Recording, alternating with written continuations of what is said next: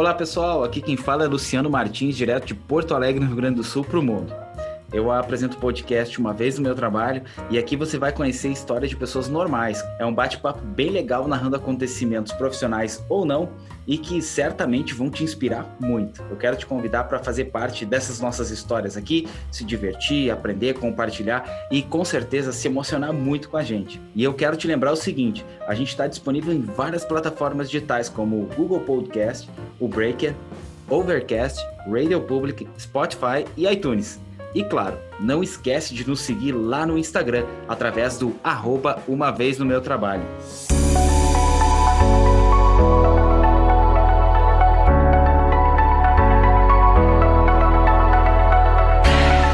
Deve ter ouvido falar em sommelier, mas talvez possa ser novidade para você é que essa profissão não se dá exclusivamente ao entendedor de vinhos.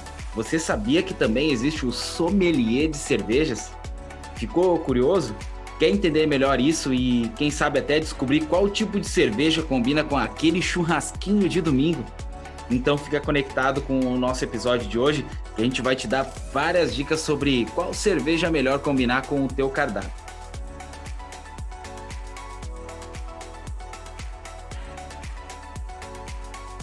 O mercado de cervejas artesanais vem crescendo significativamente no Brasil. Com isso, a expressão sommelier de cerveja ganhou destaque e a profissão começou a ter cada vez mais espaço. A partir do conhecimento da cerveja, seus sabores, cores, aromas, esse profissional passou a ter fundamental importância na construção de harmonização no uso da cerveja na gastronomia e principalmente para a apresentação do produto para os consumidores. Nossa convidada de hoje vai te trazer um monte de informações e te ajudar a entender melhor como que a combinação entre sabor e o tipo de cerveja adequado pode tornar uma simples cervejinha em uma experiência gastronômica completa. Gente, olha só, eu não sei de vocês, mas eu sou apaixonado por cerveja. Sou dessas pessoas que sempre arrumam um motivo para tomar aquela geladinha. Quantas vezes você já chegou no seu trabalho estressado, cansado, falou assim: "Eu preciso tomar aquela geladinha para relaxar"? Várias vezes eu tenho certeza. Agora imagina o seguinte: um belo dia você descobre que sua vida é viver de cerveja, abandona seu emprego em um dos maiores bancos do país, vai seguir uma vida completamente diferente e descobre que nasceu outra vez aos 40. E o mais doido, renasceu por causa da cerveja. Eu sei, eu sei. Assim como você, eu também fiquei muito curioso para entender essa história. Quero convidar para fazer parte do nosso episódio de hoje Rosária Pens Pacheco. Tudo bem, Rosária? Seja muito bem-vinda ao nosso podcast Uma Vez no Meu Trabalho. Tudo bem contigo? Tudo bom, Luciano. Prazerzão estar aqui. Uh, eu te comentei quando tu me convidou que eu sou a louca do podcast e eu não tinha me dado conta que, apesar de eu já ter dado várias entrevistas, ter conversado um monte de vezes com um monte de gente, eu nunca participei de um podcast. Então, esse é meu primeiro podcast, cara. Eu tô super honrada de estar aqui, de conversar contigo, com o teu pessoal aí. E espero que venham mais pessoais depois desse episódio e, e que curtam também. E tô felizona. Obrigada. Eu que te agradeço, eu, em nome dos nossos ouvintes e também do nome da nossa, toda a nossa equipe, te agradeço pela, pela oportunidade e a gente está muito feliz de te receber aqui e com certeza a gente quer te conhecer um pouquinho melhor. Mas antes de mais nada, eu quero quero te conhecer um pouquinho mais, assim, a Rosária Pessoa, não a sommelier de cerveja, pessoa entendedora de cerveja. Eu quero saber o seguinte: quem é a Rosária no dia a dia? O que gosta de fazer nas horas vagas? O que gosta de fazer no happy hour? Enfim, conta pra gente, te apresenta pra galera aí quem é a Rosária. Eu quase achei que era uma pergunta filosófica, comecei a suar aqui, mas não. Quem é a Rosária? Uh, a Rosária é uma pessoa, uh, eu acho que bastante extrovertida.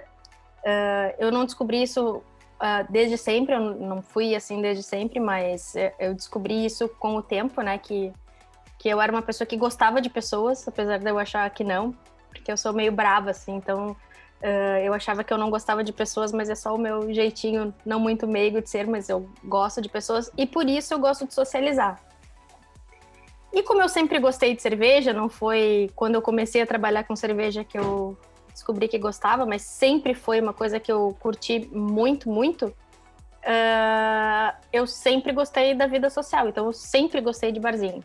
Sempre foi uma coisa assim que, que para mim sempre foi uma coisa que, que me deu prazer, né? Uh, então, o que eu gosto de fazer nas minhas horas livres, entre parênteses, menos no período pandêmico, né?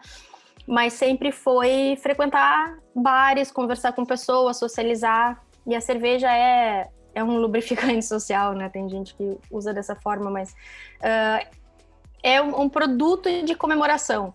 Uh, tanto que uh, eu tô aqui bebendo, né? Mas porque eu tô uhum. bebendo contigo.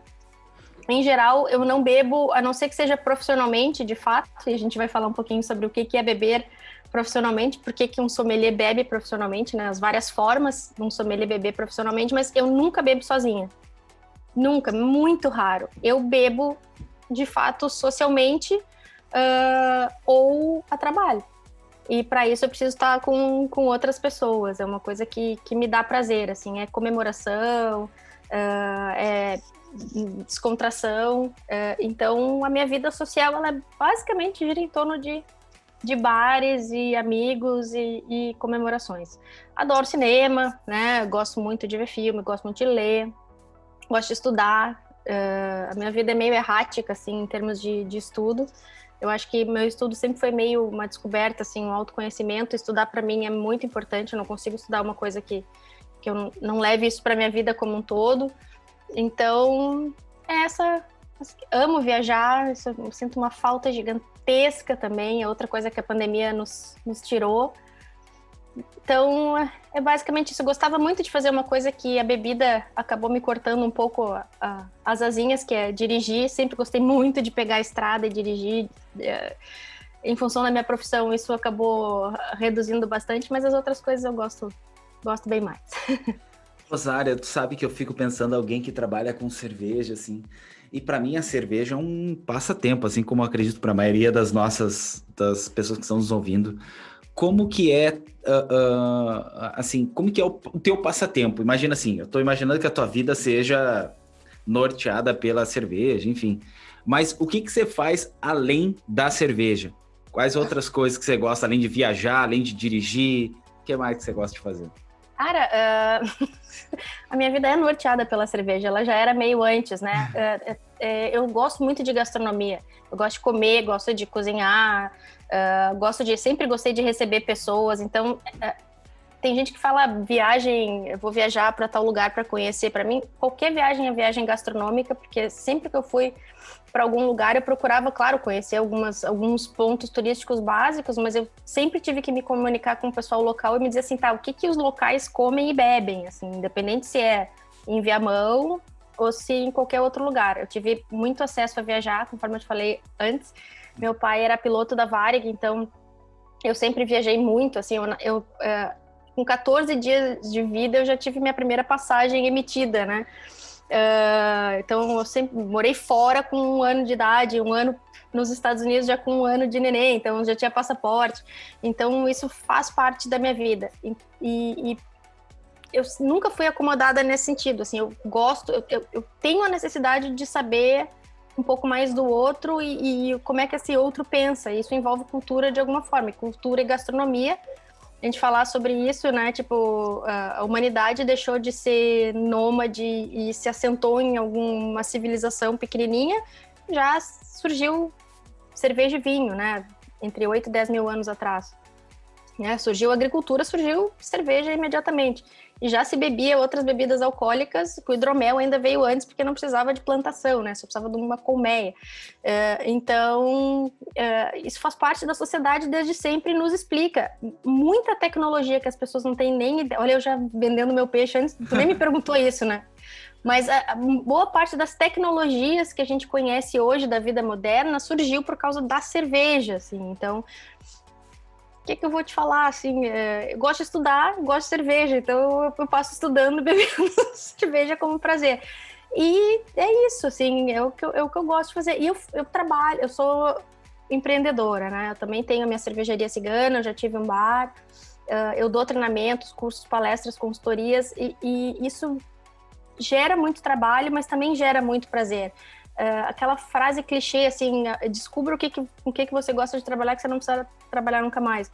Trabalha, pode falar palavrão? Pode, fica à vontade.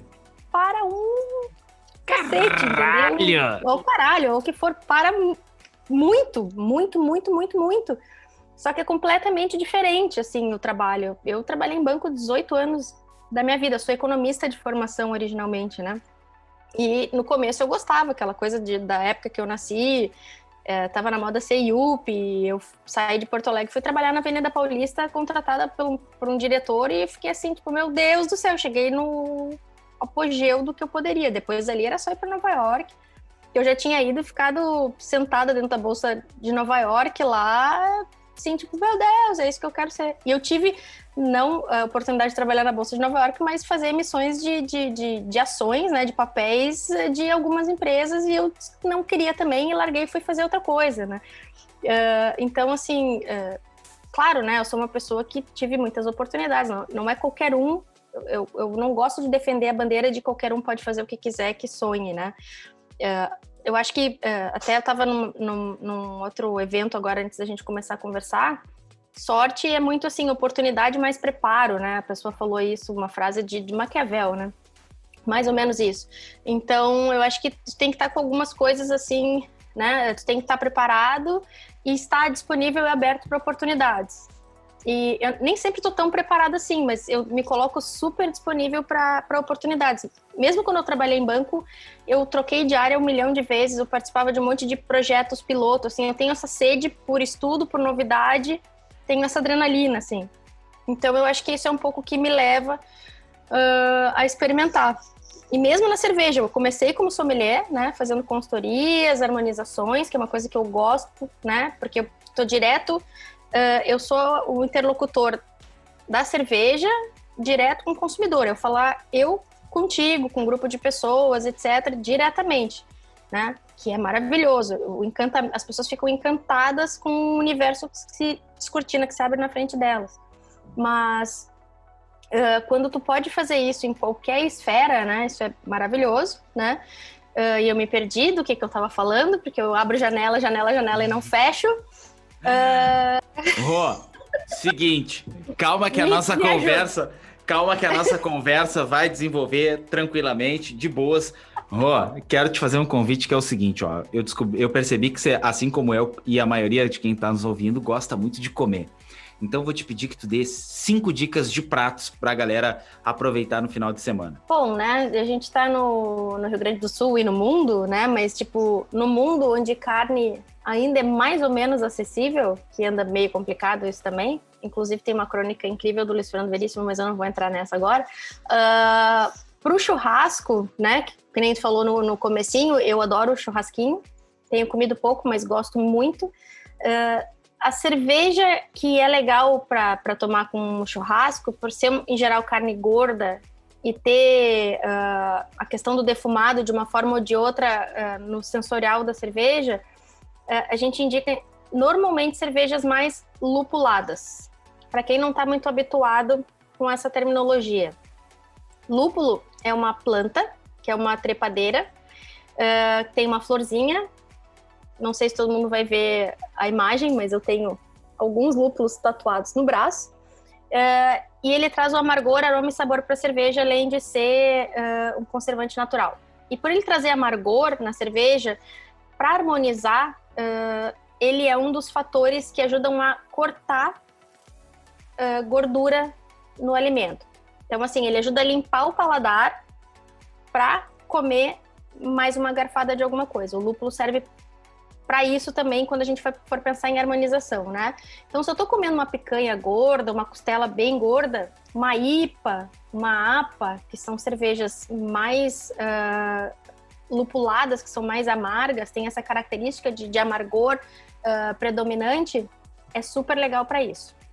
Então, um churrasquinho com IPA ou churrasquinho com APA. Eu ainda prefiro APA porque uh, eu acho que ela é mais equilibrada entre malte e amargor é o que eu gosto bastante de tomar, então é uma, uma bela opção, né? Pizza, cara, quem não gosta de pizza, né? Eu sou enlouquecida por pizza.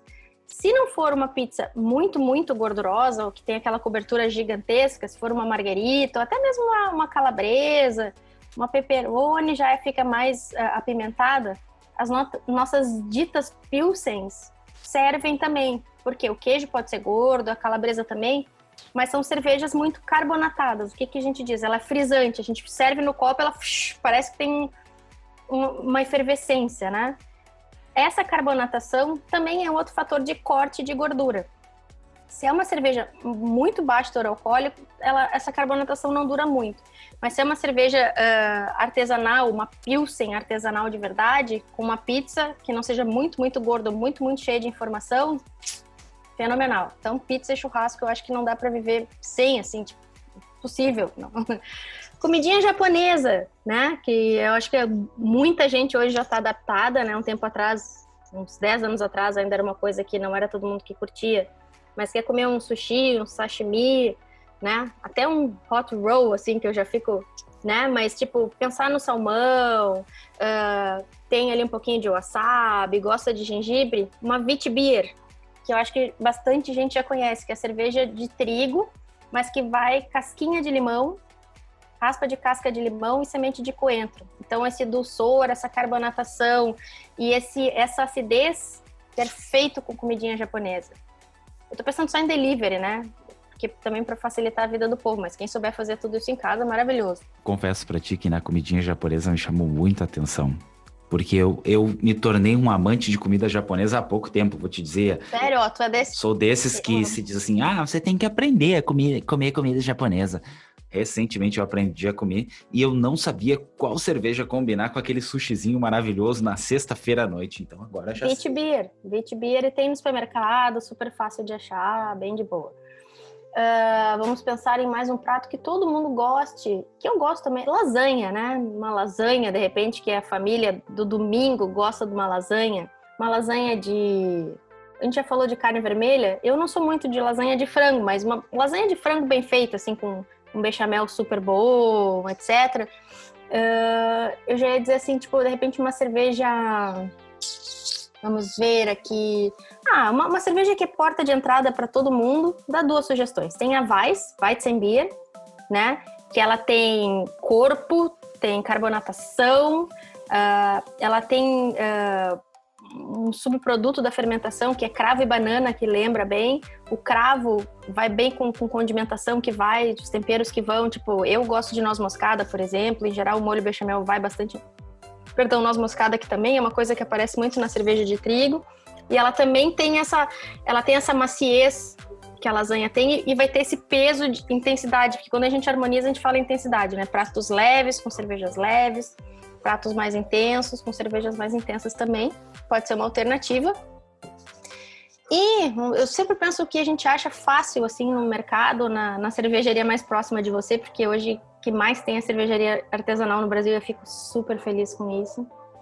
Uh, mas por enquanto vamos deixar na Weissbier, que é uma cerveja de trigo alemã, diferente da Witbier, que é uma cerveja de trigo belga.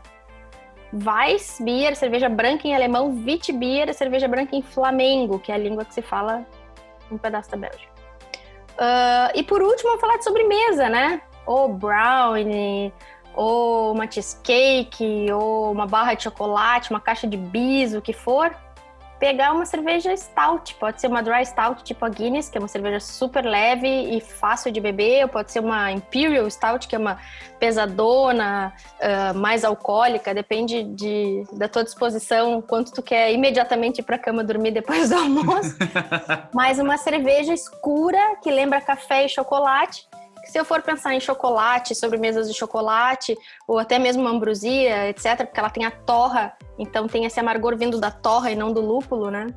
Super bom. Ou uma cheesecake que eu falei, por exemplo, de frutas vermelhas, que dá uma harmonização por contraste. Então é azedume com chocolate e café, então também fica. Depende muito se a pessoa já é mais inventiva, mais criativa, topa coisas diferentes por contraste, eu falo e fico salivando, porque eu fico com vontade de comer tudo que eu falo. Uh, então é isso, rapidex, assim, é isso aí. Eu tô te ouvindo aqui e tô ouvindo, tô ouvindo as suas sugestões e, e as tuas opções de cardápio e eu tô salivando aqui. Eu tô salivando. É, tô, tô pensando tremendo. em coisas mais fáceis, porque assim, eu, quando eu sugiro harmonização, eu gosto de pensar que a pessoa vai conseguir fazer facinho, né? Ou tipo, se ela vai fazer em casa, uh, ou se ela vai visitar alguém, ou se ela vai pedir delivery, ou se ela vai só passar no supermercado e pegar essas coisas, ela vai achar tanto as cervejas quanto, quanto os pratos. O uma primeira experiência tem que ser alguma coisa fácil para fazer sentido, né? Então, foi isso, foi isso que eu pensei. Então, isso aí, gente. Ó, você já tem algumas sugestões aí para o final de semana. Se está ouvindo o nosso podcast no meio da semana, já se prepara, se organiza, passa no supermercado lá, compra a sua cervejinha e já escolhe o seu cardápio de final de semana. Sim. Porque quem vai definir o seu cardápio do final de semana é a Rô. A Rô vai definir o seu, seu cardápio ali. Fala que foi sugestão. uma sommelier particular aí que fez, que quer cara ou a mina que quer, né, primeiro date lá, ou date número tal, e quer fazer alguma coisa mais chance, assim, é, para impressionar quer, o gatinho ou gatinho. Quer, quer, impressionar o crush, que hoje em dia é o crush, né? Quer é impressionar o crush, o crush, vai lá, já sabe o que escolher de cardápio, de cardápio e de cerveja para acompanhar. É, um queijinho fica legal também. Daí tem, dependendo do queijo também, a gente pensa nessas características que eu falei para vocês, né? Queijos mais gordos, a gente precisa de cervejas mais ou alcoólicas, ou carbonatadas, ou lupuladas, né? Dependendo do perfil do queijo, para cortar, né? São elementos de corte. Ou se for coisas mais leves, cervejas mais leves também. É isso aí, pô. Eu, eu já fiquei com água na boca aqui, ainda mais porque a gente tá gravando esse nosso episódio num sábado. Então, depois que eu terminar esse episódio aqui, se vocês me derem a liberdade, o pessoal que tá nos escutando, eu vou tomar uma cervejinha. Enfim, combinar o meu cardápio com a minha cerveja. Mas, Rô, deixa eu te fazer uma pergunta. Eu tô te chamando de Rô, me permite, tô, tô, tô já sendo é íntimo, assim. Rô, deixa eu te fazer uma pergunta assim, ó. É, tu já falou um pouquinho para nós sobre como que é o trabalho do sommelier, a gente vai voltar a esse assunto depois, mas eu quero entender o seguinte, assim, ó na tua vida profissional e na tua vida pessoal, quem são as tuas referências? Quais são as pessoas que te inspiram bastante e que fazem tu, tu buscar, enfim, crescimento tanto profissional quanto pessoal? Conta pra gente aí eu vou lembrar de falar das minhas referências. Eu estou repetindo para eu me lembrar que eu tenho que falar sobre as minhas referências. Mas antes de falar que uh, o trabalho do sommelier, ele não é só essa, isso que eu te falei de, de atendimento direto ao consumidor, tá? Uhum. Uh, o sommelier de cerveja está para o sommelier do vinho, assim como o mestre cervejeiro está para o enólogo no vinho, né? O mestre cervejeiro com formação de fato, né, acadêmica, uh, ele é como é o enólogo ambos voltados para a produção, tá? Uh, tanto que eu tenho a minha cervejaria, eu não me chamo de mestre cervejeira porque eu não tenho formação acadêmica, eu sou técnica cervejeira, mas até porque no Brasil é muito recente, tem um curso só, e os cursos Estados Unidos, Alemanha Inglaterra são de quatro anos, etc., que é um sonho, quem sabe um dia eu venha fazer, mas eu, eu gosto de dizer que eu sou designer de cervejas, né? Eu desenho as minhas, as minhas receitas. Mas o trabalho do sommelier, ele tem várias etapas. Se for visitar uma, vinícola, tu vai ver... Uh, tu talvez não conheça o enólogo, mas certamente tu vai conhecer o sommelier lá. E o sommelier ele não tá só para fazer o receptivo, a parte de, de hotelaria da vinícola. Ele é responsável pela qualidade, ele é muitas vezes responsável pelo estoque, pela adega, uh, ele faz blends, ele ajuda muito a construir a qualidade da vinícola. E o sommelier na cerveja, ele também pode fazer a mesma coisa, ele também muitas vezes trabalha na cervejaria. Ele é voltado a essa questão da qualidade. Uh, o sommelier em, em, bares e restaurantes, ele não é res responsável só pelo atendimento do cliente, ele também é responsável uh, pela compra. Então, quando ele recebe o produto, ele tem que ver se o produto está íntegro. Ele é responsável pela limpeza das torneiras, pela uh, resguardar o estoque, porque o produto é extremamente fresco, né? Então, a cerveja sofre muito com temperatura e luz. Uh, as torneiras são precisam ser sanitizadas o tempo inteiro, porque é fonte de contaminação. Então, por exemplo, se eu produzo uma cerveja e entrego num bar, eu quero que o bar sirva exatamente aquela receita que eu fiz e não aquilo mais uma colônia de bactérias que azedam, estragam é, e inviabilizam o consumo do meu produto, né? Então, o sommelier, ele, ele, muitas vezes ele acompanha essa questão da, da cadeia toda de, de logística, né? Uh, então tem, ele trabalha em praticamente em todo, todo o, o, toda a linha de produção da cerveja, né? Tanto desde a da produção inicial até chegar no ponto de venda final e atendimento do consumidor. Sobre minhas referências, uh, as minhas referências depende muito do que que eu estou olhando, porque eu trabalho em várias áreas. Assim, eu estou começando a trabalhar, inclusive agora num laboratório de, de leveduras. Estou me mudando para Florianópolis e vou trabalhar num laboratório de leveduras, chama Levtech, que é o segundo laboratório no Brasil de leveduras, que ele tem nem 5 anos de idade, tem 4 anos e alguma coisa. O primeiro é a Bio4, que se tem, tem oito anos, então é uma coisa relativamente nova. 100% das leveduras elas eram compradas, uh, eram importadas, né, de laboratórios uh, estrangeiros. Tu imagina vir, né, uh, matéria viva que precisa ficar a temperaturas baixíssimas, chegar aqui e a gente fazer uma cerveja de qualidade. Era praticamente fermento de pão em saquinho que se usava para fazer cerveja há um tempo atrás, né? Uh, então, que é uma empresa de duas mulheres uh, que são inclusive da Serra, mas uh, já moram em Florianópolis há muito tempo e eu vou trabalhar lá. Elas me inspiram muito, né? Então, depende muito de quem que eu tô olhando.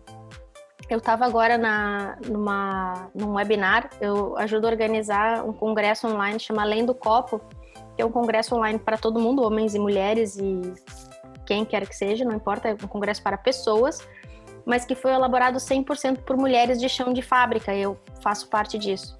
E estava tendo uma palestra com uh, mulheres uh, sommeliers, uh, e uma delas foi a primeira pessoa que eu conversei na vida do meio da cerveja, que se chama Bia Morim, que ela é de Ribeirão Preto. E por causa dela que eu comecei a estudar uh, e virar sommelier. Meu curso foi em São Paulo, foi em Ribeirão, Ribeirão Preto, não, é de onde ela é. Foi em Campos do Jordão, no Senac uh, uma parceria com uma escola, com a Dumens, que é uma escola alemã, escola mais antiga de, de, de sommeliers, do, sommeliers e sommeliers do mundo. E foi ela que, que me falou desse curso. Eu também nunca tinha ouvido falar até 2012 sobre sommelier de cervejas, né? Uh, e ela trabalhava na Colorado, na época que a Colorado, a cervejaria Colorado ainda era uh, artesanal e, e, independente, né? Antes de ser comprada pela Ambev. E, e, ela é uma pessoa que me influencia muito, assim, ela é muito voltada para gastronomia. Ela tem uma revista incrível que se chama Farofa, que é online, é, tem impressa também.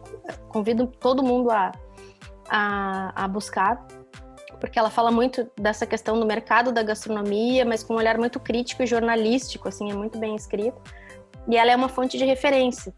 Uh, a Silene Saurin, que é uma mulher maravilhosa, que ela é há mais de 25 anos, uh, mestre cervejeira formada uh, na Espanha e também na Alemanha pela Dumens, que foi ela que trouxe esse curso para o Brasil, que ela é uma pessoa incrível assim também, mulher uh, cervejeira, assim, mestre cervejeira de fato no Brasil há tanto tempo. Tem ela e tem a Kátia Jorge, que é uma outra mulher incrível, que também acho que está há mais de 30 anos, também fez a formação dela na Alemanha, que ela trabalha na Flavor Active, que é uma empresa de de que é uma coisa que eu, que eu gosto de fazer bastante, que é análise sensorial, né? Então são kits de análise sensorial para café, para cerveja, para bebidas em geral, porque não tem só sommelier de vinho e de cerveja, tem sommelier de água, sommelier de azeite, sommelier de café, sommelier de cachaça. Hoje em dia a gente brinca que tem sommelier de tudo, né? Uh, inclusive, qualquer um que entenda um pouquinho mais de qualquer assunto hoje nas redes sociais, a gente brinca que é sommelier de, de qualquer coisa, né? Então, justamente por isso, porque uh, tem um negócio chamado roda de aromas que a gente tem que estudar pra caramba e, e a, a, empresa que ela trabalha é uma empresa inglesa que reproduz essa roda de aromas quimicamente, que seja uma forma de de pessoas que trabalham com isso ou que sejam curiosas queiram consumir e registrar uh, essas informações para que quando for, forem fazer análise de qualidade de qualquer bebida, uh, ela esteja treinada para isso. Eu sou uma pessoa treinada para isso e treino pessoas. Eu dou aula de análise sensorial e sou juíza de concurso de cerveja. Então, uma frase, inclusive, dessa Bia Morinha é falar justamente isso, assim, que a gente bebe muita cerveja ruim em concurso para que o consumidor tome cada vez cervejas melhores, né? Uh, daí, tipo, tem cervejarias em geral que eu sigo como referência de novidade. Uh, sigo muitas empresas de, de, então, de levedura, uh, fazendas de lúpulo. o Thiago, por exemplo, o Thiago Galbeno, que é da Perro Libre, eu conheço ele desde jovenzinho, assim, ele já era ninja da cerveja com 18 anos de idade. Antes dos 18, ele já estava estudando na Inglaterra, imagina, menor de idade, estudando cerveja.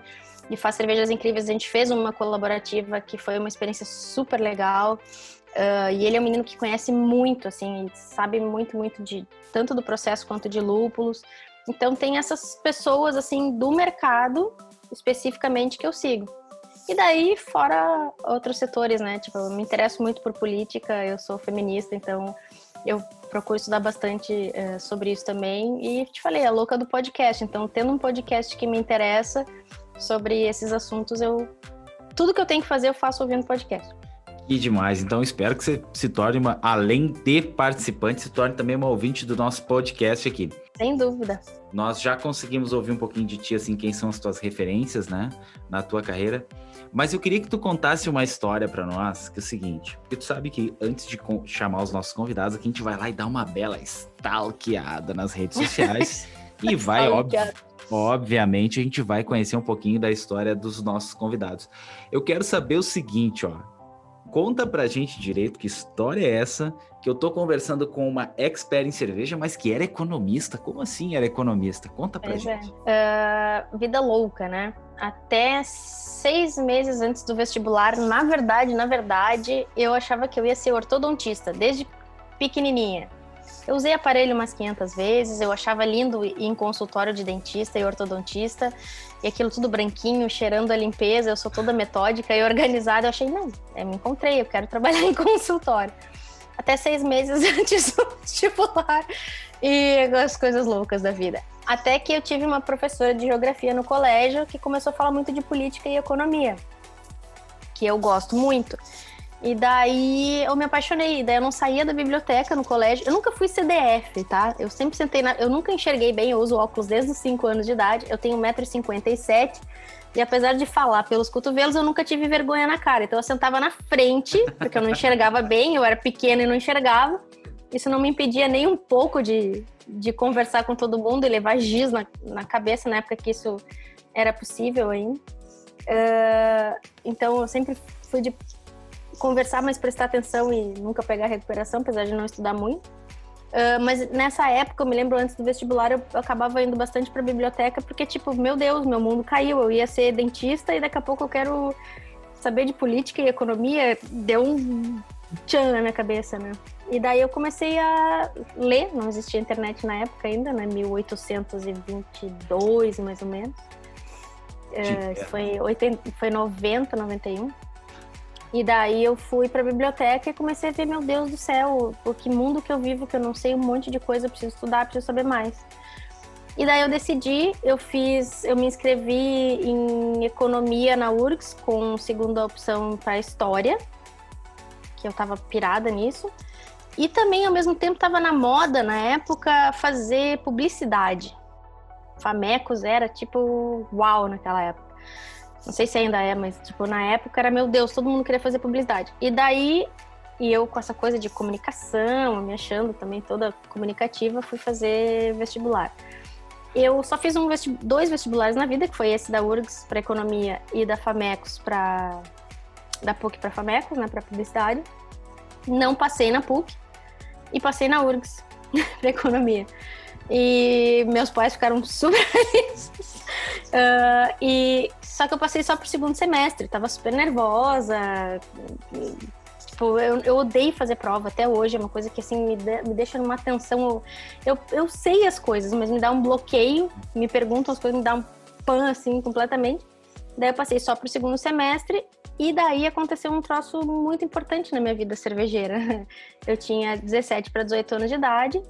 Meu pai ia fazer um voo para onde é que ele foi? Para Frankfurt com a minha mãe. Minha mãe ia junto acompanhar, de vez em quando a gente ia acompanhar meu pai, porque ele tinha que ficar uh, viajando. Ele tinha um tempo regulamentar de descanso, a gente ficava uns dois, três dias na cidade. Uh, e daí eu fui junto, porque eu tava fazendo porcaria nenhuma, tudo pago, né? Tipo, hotel, essa coisa toda. E eu tinha uma amiga que estava trabalhando de au pair, fazendo aquele esquema de, de ser babysitter para estudar fora também na Alemanha, tipo, minha amigona até hoje. Que, inclusive foi ela que me apresentou a Bia Morim, que foi porque eu entrei na cerveja. E essa região de, de, de Düsseldorf, na verdade, que a gente foi, é uma região, eu me lembro por causa da cerveja, né? Olha, louca, esqueci a cidade pela memória, mas eu sei que a região de Düsseldorf tem as Altbiers. Eu te entendo muito sobre lembrar de lugares por conta de cerveja. Tamo junto. É o terroir das Altbiers, né? E eu sem saber de nada disso, mas a gente ficou nessa região e na, na, nessas cidadezinhas da Alemanha, cada lugar tem a sua própria cervejaria, que inclusive tem um ditado que a gente deve beber cerveja onde enxerga a chaminé da cervejaria, porque cerveja é uma bebida fresca de baixo teor alcoólico, estraga rápido, tem que ser mais fresca possível. Hashtag compre Hildegard.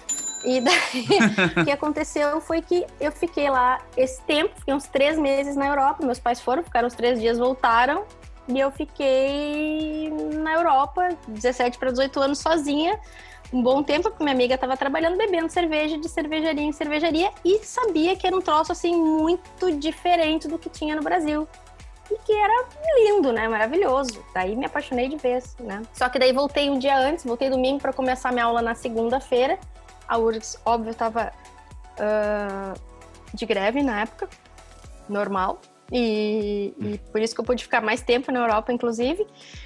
E voltei para estudar economia, que foi um balde de água fria, porque eu tive que voltar da Alemanha e beber cerveja para estudar, no meio daquela zona que não tinha nem onde sentar e etc. Mas ao mesmo tempo eu me apaixonei por economia. Me apaixonei mesmo, assim, é um curso que eu acho que todo mundo deveria ter muitas cadeiras, assim, porque ele é um curso que ele é de humanas e exatas ao mesmo tempo, ele te faz pensar criticamente. A URGS era das cinco melhores economias do Brasil na época, não sei como é que tá agora.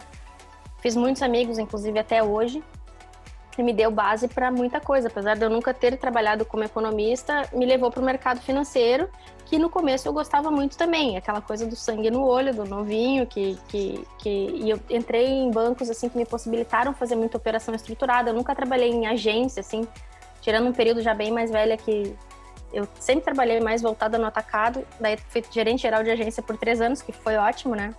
Uh, porque daí podia ser eu mesma mais velha, louca, uh, sendo gerente geral de agência, tocando guitarra e dando risada com meus funcionários, que eram meus parceiros de shopping. Depois fechava a agência e a gente ia pro bar direto, assim, né? Eu embebedei todos os meus funcionários. Uh, isso em São Paulo foi ótimo, assim. Então, aprendi a gestão, assim, desse jeito. Eu cansei fazer gestão é com cerveja. Uh, então, uh, era, foi muito bom por um bom tempo, porque eu trabalhei em empresas que me possibilitaram ser quem eu era, que eu não era aquela pessoa muito tradicional, muito padrão de banco, né? Eh, eu trabalhei em muitos projetos piloto, onde eu podia uh, visitar muitas empresas. Então, toda vez que tu visita uma empresa, um mundo inteiro se abre. Assim, então, eu conhecia gente, gente de diferente, empresas de setores diferentes, onde tu aprende muito. Então, lá vem a Rosária CDF querendo, nesse sentido, de estudar e aprender. Então, foi muita troca. Boa parte disso eu fiz em São Paulo, fiz um pouco em Porto Alegre, mas eu morei em São Paulo 10 anos, assim, que desses 18 anos em banco, a, a parte mais crítica, assim, de, de, de, como executiva de contas foi em São Paulo. Então foi fantástico, assim. Até deixar de ser, até é, que o Banco Itaú comprou o Unibanco, né? E o Unibanco era um banco bem familiar, assim, é, numa outra época que, que se ganhava dinheiro de outra forma e não só com o juro de cheque especial, consórcio, seguro e tarifinha, né? E daí começou a virar uma, uma parte muito infeliz, assim, e daí eu voltei nos últimos dois anos de São Paulo para Porto Alegre. Se o mercado de São Paulo estava ruim de trabalhar, imagina Porto Alegre, que era um ovinho. E foi meio que assim, tipo, tá, Rosária, tá na hora de tu te decidir, assim, não é mesmo que tu quer. Ah, nesse meio do caminho, em São Paulo, eu fiz um, um curso, um MBA, é, meio piloto, assim, eu fui a segunda turma de um curso de gestão de sustentabilidade, que era uma coisa que eu gostava. Então, eu fiz esse curso na GV, que foi muito bom, mas isso em 2007, 2008, que também era uma coisa muito lá atrás, então era as empresas não, não entendiam muito bem o que, que era isso. Uh, fui fazer uma parte desse curso na Universidade de Genebra, uh, então fiquei na Europa um pouquinho assim também uh, para estudar sustentabilidade. Mas imagina, meus colegas eram da Dinamarca, da Noruega, da Suíça, os americanos, australianos e eu, única brasileira, tipo, terceiro mundista falando, cara, tipo, isso não se aplica à minha realidade, né? Mas é muito lindo no país de vocês, maravilhoso. Uh, voltei para minha realidade e só me frustrou ainda mais. Então, tipo, era o mundo tentando me expelir, né? O mundo financeiro tentando me cuspir para fora. Porto Alegre atirou a pá de cal, continua amando economia, mas uh, nessa cuspida eu caí dentro de um barril de cerveja e cá estamos nós conversando. Cá estamos nós conversando sobre um assunto maravilhoso que é combinações de cerveja com pratos, duas coisas que a gente percebeu que temos em comum: Cerve o gosto pela cerveja e gosto por comida, não é?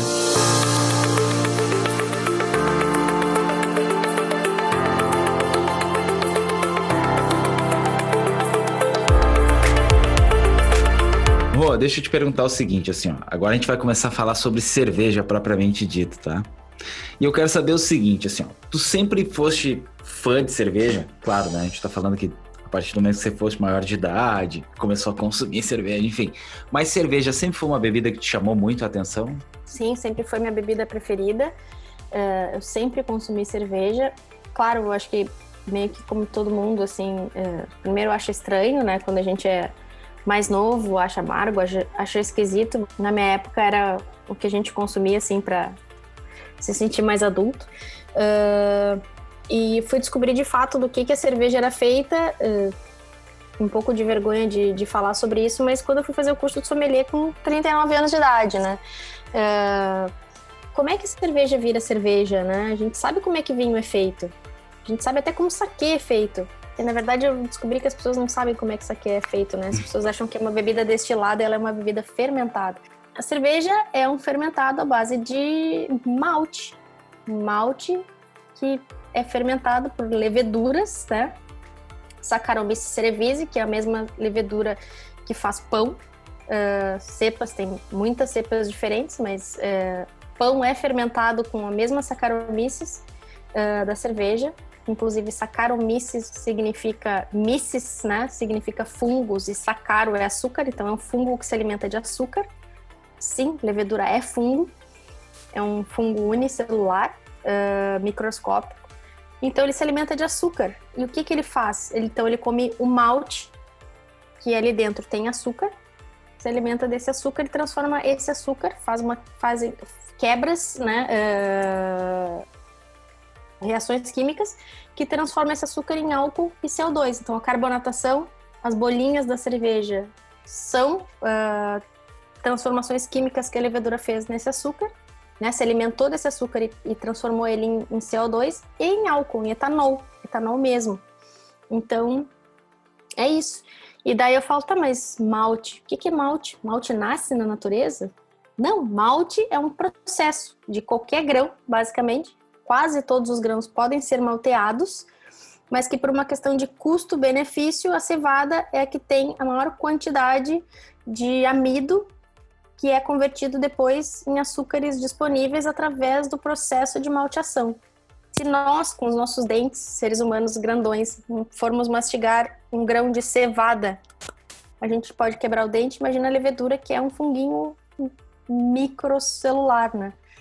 Uh, microscópico unicelular. Não consegue. Então, a gente, através da mosturação, a gente cozinhando esse malte depois, quer dizer, ele passou pelo processo de malteação, então a gente pega a cevada, Uh, lembra da experiência do grão de feijão que a gente fazia, todo mundo fez no colégio, que é botar envolto num, num algodão cheio de água e ele germina? Malte é Copinho de iogurte, lembro? Muito eu lembro. Todo mundo fez isso. Malteação é quase a mesma coisa. Ele tem um pouquinho mais de coisa, mas se tu pega um grão, se tu pegar um grão de cevada uh, ou um grão de, de trigo e fizer isso, embeber ele em água, uh, ele vai germinar. E quando a gente tem essa germinação, a gente está quebrando esse amido, quebrando ele em cadeias menores de açúcares, então já tem a primeira uh, conversão, e a gente está disponibilizando enzimas. Uh, tudo isso é, é, é, é, deixar disponível fonte de açúcar para que a levedura se alimente. Então eu vou lá, cozinho um panelão. Se for visitar uma cervejaria, tem gosto, tem, tem cheiro, tem gosto não, se quiser provar também pode. De bolacha Maria, porque é açúcar puro né? É grão, é, é, como se fosse um grande mingau que a gente faz, né? Depois a gente põe o lúpulo lá dentro, daí já tem um aroma diferente. Eu cozinho isso, deixo isso tudo disponível para depois filtrar, passar uh, por um resfriador para chegar muito rápido na temperatura da levedura para ela fermentar e transformar isso em cerveja. Não sou eu nem tu que fazemos cerveja. A gente faz o mosto, que é esse malte, esse, esse, essa mistura doce de cozido de malte com lúpulo e põe na temperatura para a levedura, que é a verdadeira mestre cervejeira. Ela que vai transformar isso em cerveja. A gente não consegue fazer isso, né? Então são às vezes bactérias, mas em grande parte fungos, né, as Saccharomyces, que transformam esse caldo doce que a gente chama de mosto em cerveja. Uh, então, uh, economista que teve que começar a estudar bioquímica e E química molecular e essas coisas todas, né? Então, e deixa eu aproveitar e, e te fazer uma pergunta. Então. então, toda cerveja surge de uma mistura doce? É isso? Muito doce, muito doce. Caraca. A gente velho. quer açúcar. E assim, como nós, as leveduras, elas são preguiçosas para comer, tá? Então, assim, por exemplo, se largarem um pote de. Uh, vamos pensar aqui. Se largarem na tua frente um pote de mingau, já cozidinho, com canelinha, aquela coisa toda para tu comer, tu vai comer de boa. Tu vai engolir aquilo e comer. Se largarem uma granola seca na tua frente para tu comer, tu vai mastigar, mastigar, mastigar, mastigar, mastigar, mastigar. Então é, é basicamente isso, é fonte de açúcar disponível, uh, simples. Se eu cozinhei esse mingau, que pode ter sido a origem a, a própria granola, uh, tu engole e digere mais fácil. É o que a levedura faz. Ela gosta de açúcares de cadeias menores. Porque ela, se eu tiver uma cadeia muito grande, ela vai conseguir comer só as pontinhas dessas cadeias. Lembra da, da aula de química que tu tinha aquelas moléculas gigantes e tinha umas pequenininhas? Sim. A levedura só consegue comer moléculas pequenininhas. Então, se eu deixar uma cadeia grande de molécula, significa que ela não vai conseguir comer as pontinhas e esse resto desse açúcar todo vai ficar na cerveja. Então, quando tu toma uma cerveja muito alcoólica ou muito doce, significa que eu, de propósito, cozinhei de uma forma esse mosto para que a cerveja seja mais doce, com corpão mais pesado, porque esse açúcar ficou lá e a levedura não comeu. Ela não conseguiu transformar. Tudo que ela come, ela transforma em álcool e CO2. Se eu tomo uma cerveja mais seca, que ela desaparece da boca, quer dizer que eu fiz várias moléculas pequenininhas de açúcar, ela conseguiu comer tudo. E deixou muito pouco corpo na cerveja converteu tudo em álcool e CO2. E daí eu posso fazer um caldo mais ralinho, que é uma cerveja menos alcoólica, eu posso fazer um caldo pesadão, né? Usar ingredientes diferentes e daí por isso que eu digo que eu sou designer de receitas, porque o meu papel é desenhar receitas. Eu não tenho a formação de mestre cervejeira, mas eu na Hildegard, que é a minha cervejaria, que é Hildegard, é de fazer as receitas, escolher as leveduras corretas, qual é a cepa de levedura que eu quero, porque dependendo da cepa, ela não faz só álcool e CO2. Ela libera outros aromas e sabores também, que nem eu falei de trigo. A de trigo lembra banana e cravo. Não é que tem banana e cravo na cerveja. Tem levedura que na hora que ela se alimenta desse açúcar, além de álcool e CO2, ela também libera compostos voláteis, aromáticos e de sabor que remetem a sabor de banana e de cravo. E tem levedura para tudo quanto é coisa. Então não tem isso de tipo os caras largaram banana, largaram cravo lá para fazer. Também tem cerveja que também tem essas coisas. Eu faço cerveja com tudo que é coisa que tu puder imaginar. Mas essa de trigo, por exemplo, os alemães, eles só fazem cerveja, pela lei de pureza alemã, tu só pode fazer cerveja com água, malte, lúpulo e levedura. Tu não pode adicionar mais nada. Então a cerveja de trigo, essa Weissbier é uma cerveja alemã. Então jamais vai ter banana e cravo lá dentro. Mas os belgas que eu te falei, que tem a Vitbier, tem raspinha de casca de laranja e semente de coentro lá dentro, porque os belgas são Lembra do Asterix? Sim. São loucaços, assim, eles inventam um monte de coisa, então... Que loucura. São os Asterix da cerveja. Mas deixa eu te perguntar, assim, aí tu tá falando da produção da cerveja, mas deixa eu entender um pouquinho melhor, assim, ó, o, o, o sommelier, uhum. tá? O sommelier de cerveja, assim, como que ele atua? Como que, que, que, que por exemplo, você é, é... O Luciano vai ser o sommelier da minha cervejaria. Isso. O Luciano vai ter que tomar as minhas cervejas para poder vender para o consumidor entender. Então ele vai fazer um curso de sommelier, ele vai entender o que é uma Weissbier, como é que ela é produzida, quais são as características sensoriais, quais são os problemas que podem aparecer, quais são as correções dos problemas que a gente faz, e vai chegar e falar assim, olha, Rosária, eu vou vender a tua cerveja, tu faz uma Weissbier super boa, mas a tua comunicação, por exemplo, para os teus clientes, tu não tem um, tu nunca apresenta o serviço num copo de Weiss bonitão, ou a tua Weiss está escura demais, ou a tua Weiss está com um gostinho meio esquisito que eu acho que vamos arrumar isso aí. E tu vai chegar para o consumidor e falar, olha, a Weiss Beer harmoniza bem com tal e tal prato, porque ela tem essas características, etc. Entendeu? É, tu é, em última instância, a pessoa que entende muito bem como é que é uma Weiss Beer, como é que ela tem que ser servida, com o que, que ela harmoniza, se ao invés de banana e cravo ela tá com gosto de presunto, que acontece.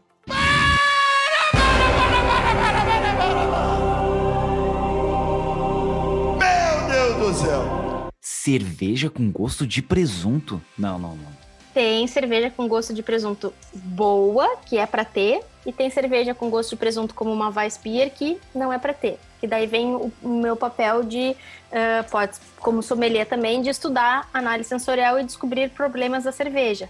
Por exemplo, quando eu uso algum insumo que tá com, com problema, ou ele tá velho, ou ele causa alguma contaminação quando eu adiciono ele na cerveja, ele traz aromas e sabores indesejáveis, desde vômito de bebê, presunto, chulé, churume, manteiga, milho em conserva, uh, acetona, removedor né, de esmalte, uh, o que tu imaginar.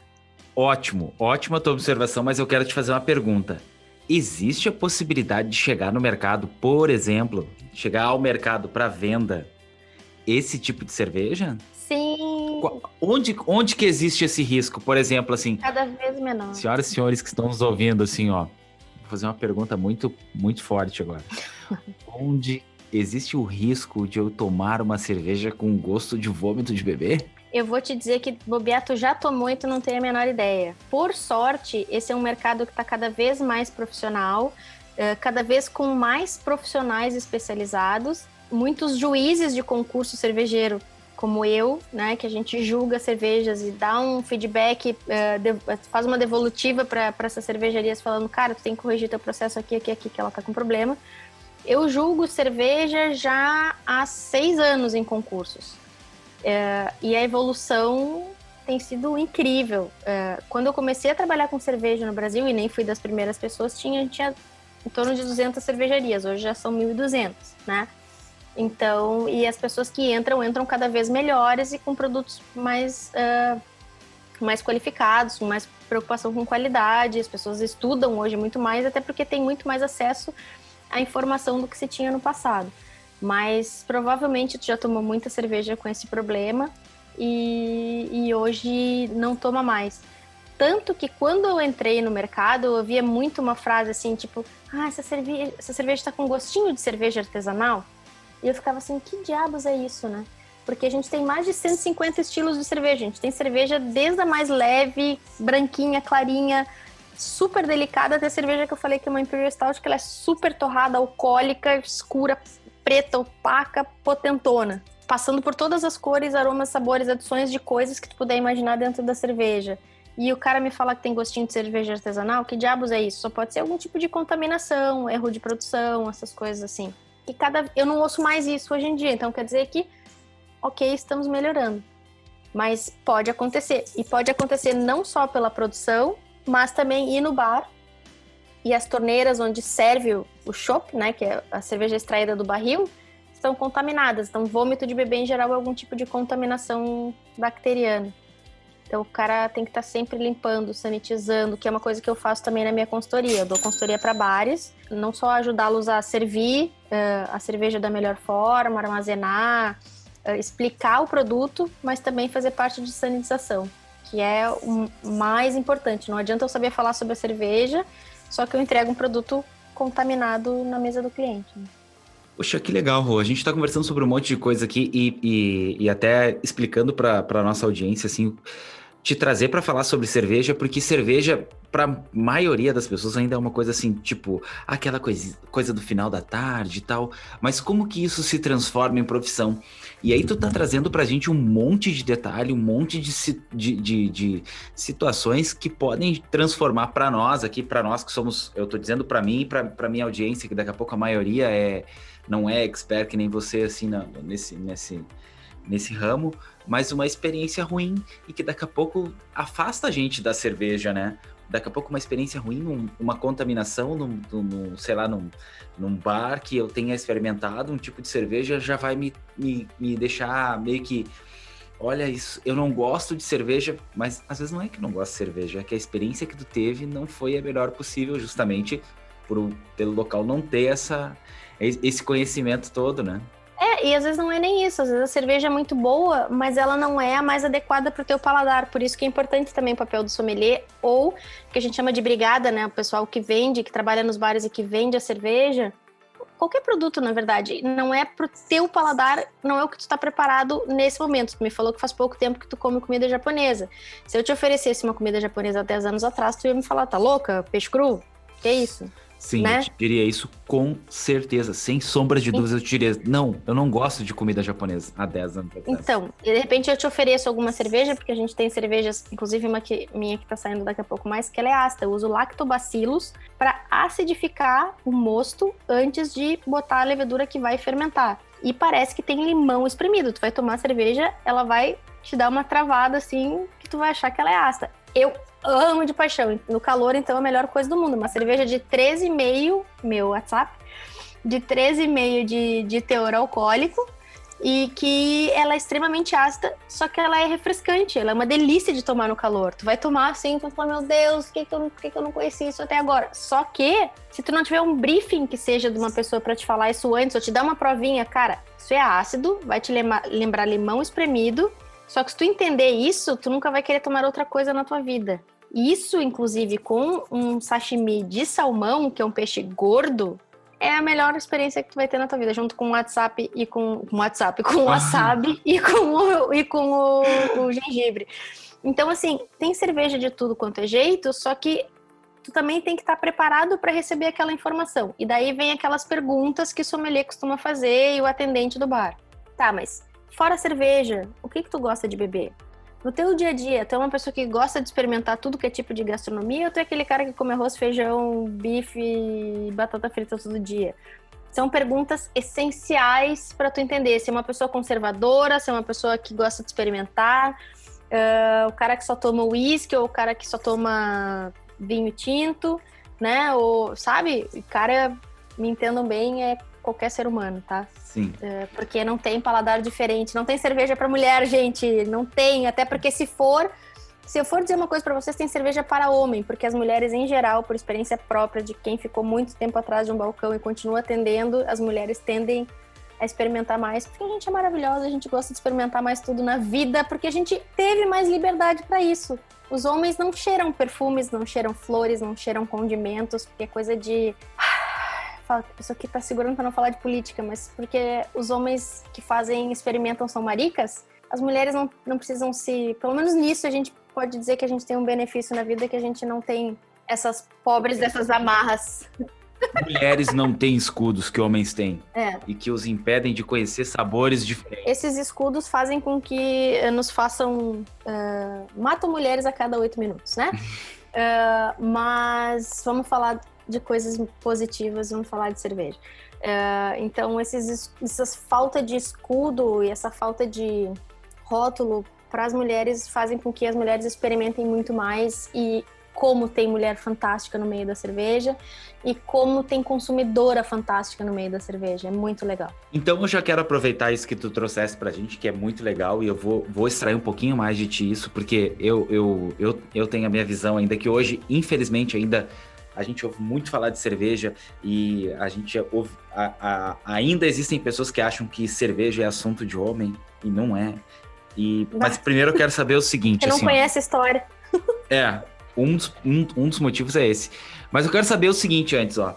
Muito se falou pouco tempo atrás, até pouco tempo atrás, se falou que esse negócio de cerveja artesanal e sabores diferenciados e, e enfim, uh, conhecer sabores que combinam com pratos, que isso era modinha. Uhum. O que que tu tem para falar sobre isso, assim? Tu acha que esse mercado da cerveja artesanal, da cerveja especial, ele é um mercado evidentemente ele é um mercado que vem crescendo, assim, mas tu acha que a longo prazo ele tende a se tornar cada vez mais popular? Ele só não é mais popular porque é, ele não é muito acessível uh, financeiramente. E ele não é acessível financeiramente por uma questão muito simples, uh, porque ele é um produto que ele é muito tributado, ele não é conhecido ainda, uh, um pouquinho de, de, de, de números, tá? A gente, como, conforme eu te falei, quando eu entrei no mercado, tinham 200 mais ou menos cervejarias no Brasil e hoje a gente tem 1.200 formalizados, né? Tem muita gente que faz muqueado em casa que eu não aconselho comprar cerveja de caseiro porque cerveja é alimento, é considerado como alimento, ele tem que ter uma autorização do Ministério da Agricultura para ser vendido. Eu sou cervejeira caseira, não sou mais tanto por falta de tempo, mas eu vou com a minha mudança para Florianópolis, eu vou ter mais tempo e vou trabalhar num laboratório de leveduras que vai me fornecer leveduras e eu vou começar a produzir mais cerveja porque eu vou morar em casa, com pátio, daí vai ter, vou ter mais espaço para fazer isso. Mas a cerveja que eu produzo em casa eu não posso vender, porque ela não passou por uma inspeção de qualidade, meu ambiente de trabalho não passou. Então, ela pode causar problemas, não mata ninguém, cerveja não mata, é, por mais contaminada que ela esteja, a menos que tu queiras falar sobre o caso Baker, que daí é uma outra história, né? Que matou pessoas, mataram sete pessoas. Uh, mas isso é uma outra história, não é da não, não é dos insumos e sim de, de contaminação de material tóxico químico, que fazia parte do resfriamento da cerveja. Uh, mas consumam cerveja só onde vocês têm o registro do mapa escrito no rótulo.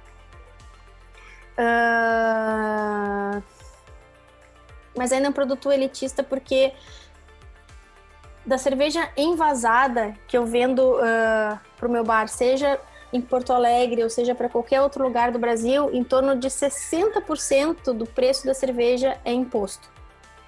E se a gente considerar que boa parte dos insumos ou é importado ou é vinculado ao mercado internacional, ele é um produto que é extremamente sensível à variação da moeda Uh, e ele, ele custa muito caro por causa disso. E as cervejas artesanais, as cervejarias artesanais usam insumos uh, e fazem estilos de cerveja onde tem uh, uma quantidade de insumos muito maior e que custam mais caro, até em função da compra em volume, que é muito menor do que as grandes cervejarias. Então, Uh, eu sou uma pequena empresa. Qualquer cerveja artesanal, cervejaria artesanal é uma pequena empresa. Então ela não compra, ela não produz milhões de hectolitros como produzem as grandes indústrias. Então eu sou um pequeno comprando saquinha de malte por saquinha de malte para produzir de hoje para amanhã, porque é o que o pequeno empresário consegue fazer, né? Uh, ele faz 10 estilos de cerveja diferentes, produzindo em, batches, em lotes pequenos, enquanto que as grandes indústrias fazem milhões de hectolitros de um só estilo e que põem, sei lá, quantos por cento de insumo uh, que são adjuntos cervejeiros, põe um monte de estabilizante, conservante, né? Não é aquele produto artesanal, caseiro, vivo, etc., uh, eh, que custa mais barato. Se eu vendo minha cerveja de Porto Alegre para Florianópolis, além do transporte ser caríssimo, porque eu produzo aqui e vou vender lá, eu tenho uma taxação de substituição tributária de um estado para o outro, que varia de estado para estado, mas daqui para Florianópolis é mais 25% do valor da cerveja. A grande indústria, como ela tem uma grande quantidade de capital, ela tem fábrica em todos os lugares, então ela nunca tem substituição tributária. Então, assim, ela é dona de, maltaria, de maltarias, então ela produz o malte aqui. A gente trabalha com basicamente malte importado.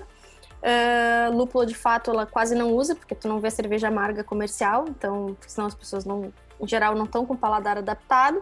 Levedura, ela tem as próprias cepas, então levedura e lúpulo são coisas extremamente caras. Elas não, quase não são tributadas, porque ela também tem equipe de advogados para achar brecha uh, em, em legislação, fora que fazem parte da, de uma bancada também dentro do, do, de congressos, etc. A gente conseguiu simples muito recentemente empresas pequenas que eram lucro real.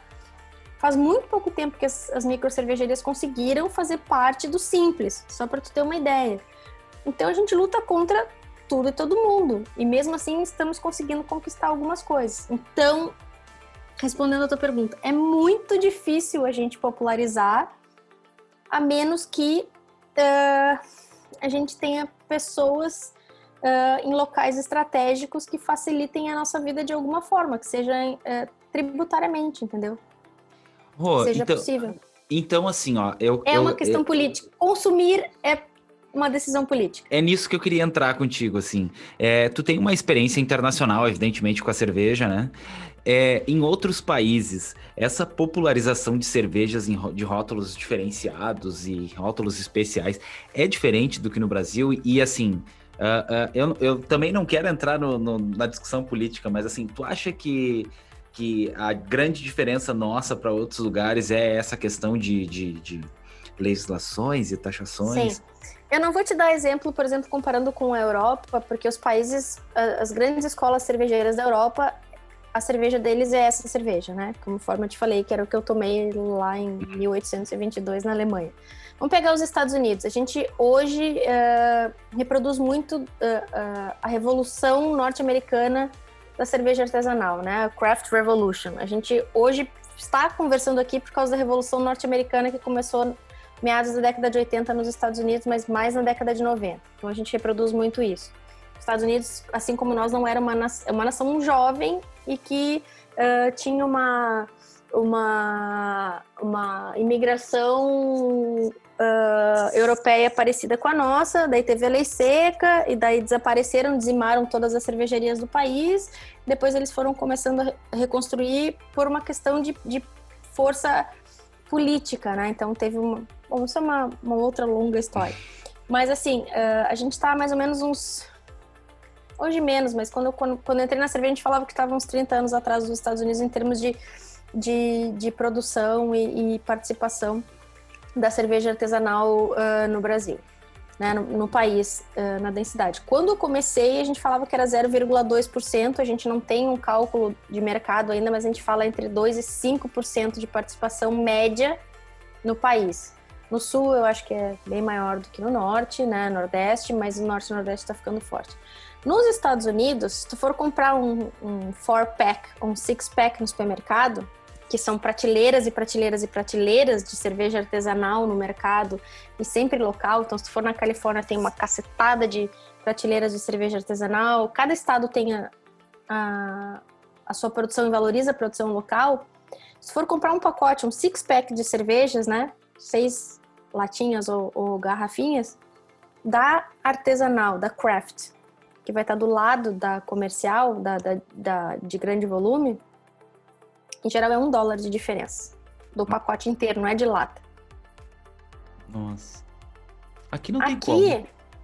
a gente tem algumas que estão fazendo isso, tipo Dado Beer, Imigração. Não vou falar Eisenbahn, Colorado e, e, algumas outras porque foram compradas pela, pelas grandes, aí não, não entra, tá? Mas tipo Dado Beer, Província, uh, Farrapos tem alguma coisa, Imigração, que são uh, artesanais um pouco maiores. A Tupiniquim, uh, a, a pessoal da, da do, de Curitiba, que é a Mainex, uh, que é quem produz a Brooklyn aqui no, no país. Então, essas conseguem chegar mais ou menos a um preço competitivo, mas aí já é assim, tipo, uns 4, 3, 4 reais a mais. Mas porque fazem volumes muito maiores. De resto, a gente vai passar de 10 a 12 a 13 reais a mais. É, é, muito distante. É muito. Porque tu só consegue chegar mais ou menos perto se tu tem um grande volume de produção. Porque tudo que eu faço envolve custo, e se eu não compro no, não é no atacadinho, assim, se eu não compro em grandes quantidades, eu não consigo diluir. O custo da produção da cerveja, ele não é tão alto. Os insumos, isso, olha que eu tô falando que tem uma diferença gigantesca dos meus insumos para os insumos de uma grande indústria. Mas tem outras coisas que são muito caras. A embalagem é muito cara, fazer o rótulo é muito caro, a caixa é muito cara, o transporte é muito caro. E isso são coisas que são assim exponencialmente muito mais caras do que a compra do insumo, que já é muito mais caro do que o insumo que uma grande indústria vai comprar.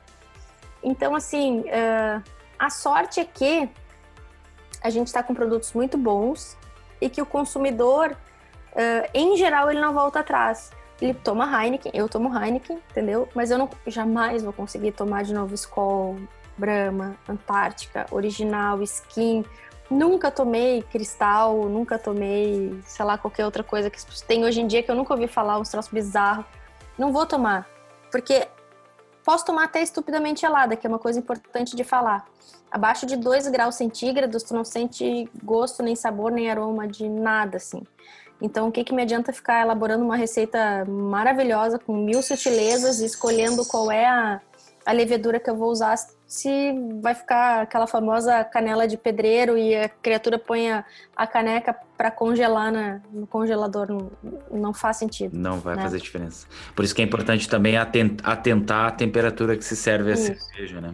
E não vem me falar que não gosta de, de cerveja com temperatura local, porque temperatura local do Brasil ninguém gosta, né? Ninguém gosta de tomar cerveja a 40 graus, nem eu. Hum. Mas não é essa a questão. Uh, mas, tipo, a dor de cabeça que dá, e daí a gente vai entrar numa outra live gigantesca do porquê que dá uma ressaca gigante e a cerveja artesanal não dá.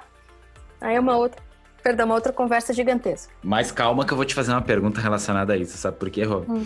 Tu trouxe pra gente aí as complicações que tem da, da questão toda a burocracia por trás da cerveja, que é a alíquota e. Enfim, Cara, tem que amar muito, né, para trabalhar com isso. É. Cruz credo. Não, não, não só para trabalhar com isso, mas também para beber cerveja. Agora tu tá nos contando alguns detalhes assim, que nos fazem entender por que, que não popularizou, por exemplo, uma IPA geladinha, porque uma IPA geladinha tem o seu valor. Bom, mas enfim, Daqui a pouco a gente vai falar sobre isso, porque agora eu quero fazer o seguinte, Rô. Quero, eu quero te colocar algumas perguntas que foram feitas pela galera do Instagram. Olha, sério? Tivemos perguntas? Tivemos algumas perguntas vindas do Instagram. E o seguinte, olha só. Eu vou começar te fazendo a primeira pergunta, que é a seguinte. É verdade ou é mito que tem milho na cerveja comum? Sei lá, na escola, na Budweiser, na... Não é na comum, tem na minha. Eu coloco milho na minha cerveja, dependendo da receita. Então explica pra galera o que, que é isso, por favor. Não tem nenhum problema. Todo mundo lembra que eu falei de fonte de açúcar simples, né? Que a levedura come esse açúcar, quanto menorzinha a cadeia, ela converte tudo em álcool e CO2. O milho, todo mundo lembra também que eu falei que quase todos os grãos são malteáveis. O milho não é malteável, porque ele é fácil, ele é um açúcar facinho de comer. Então, se eu taco milho na cerveja, é, eu não passo nem pelo processo de malteação, que é um processo que encarece, né? Eu preciso de uma outra indústria para produzir, colher a cevada, passar pelo processo de malteação, que não é só isso, não é só, é, no final não terminei de falar, né? Não é só essa pré-germinação para converter amido em açúcar simples. Depois ele é seco e se a gente quiser tostado e torrado, para o que passa cor e sabor também para aroma e aroma para o mosto e para cerveja é o malte. Então, se eu tenho uma cerveja vermelha, é porque o malte foi tostado, houve uma caramelização, na verdade, uma reação de Maillard, uh, onde aquele vermelho é que nem a gente fazer o caramelo do que a gente vai botar na pipoca. É o açúcar que ficou clarinho, ou se eu vou deixar ele pretear total, ele vai ficar amargão, né? Então é isso que o malte passa também. O café ele não é preto. O café é clarinho, o café pode ser vermelho, pode ser amarelo. Chocolate, o cacau é clarinho também. Isso passa por fermentação, torra e tosta, né? O malte é a mesma coisa.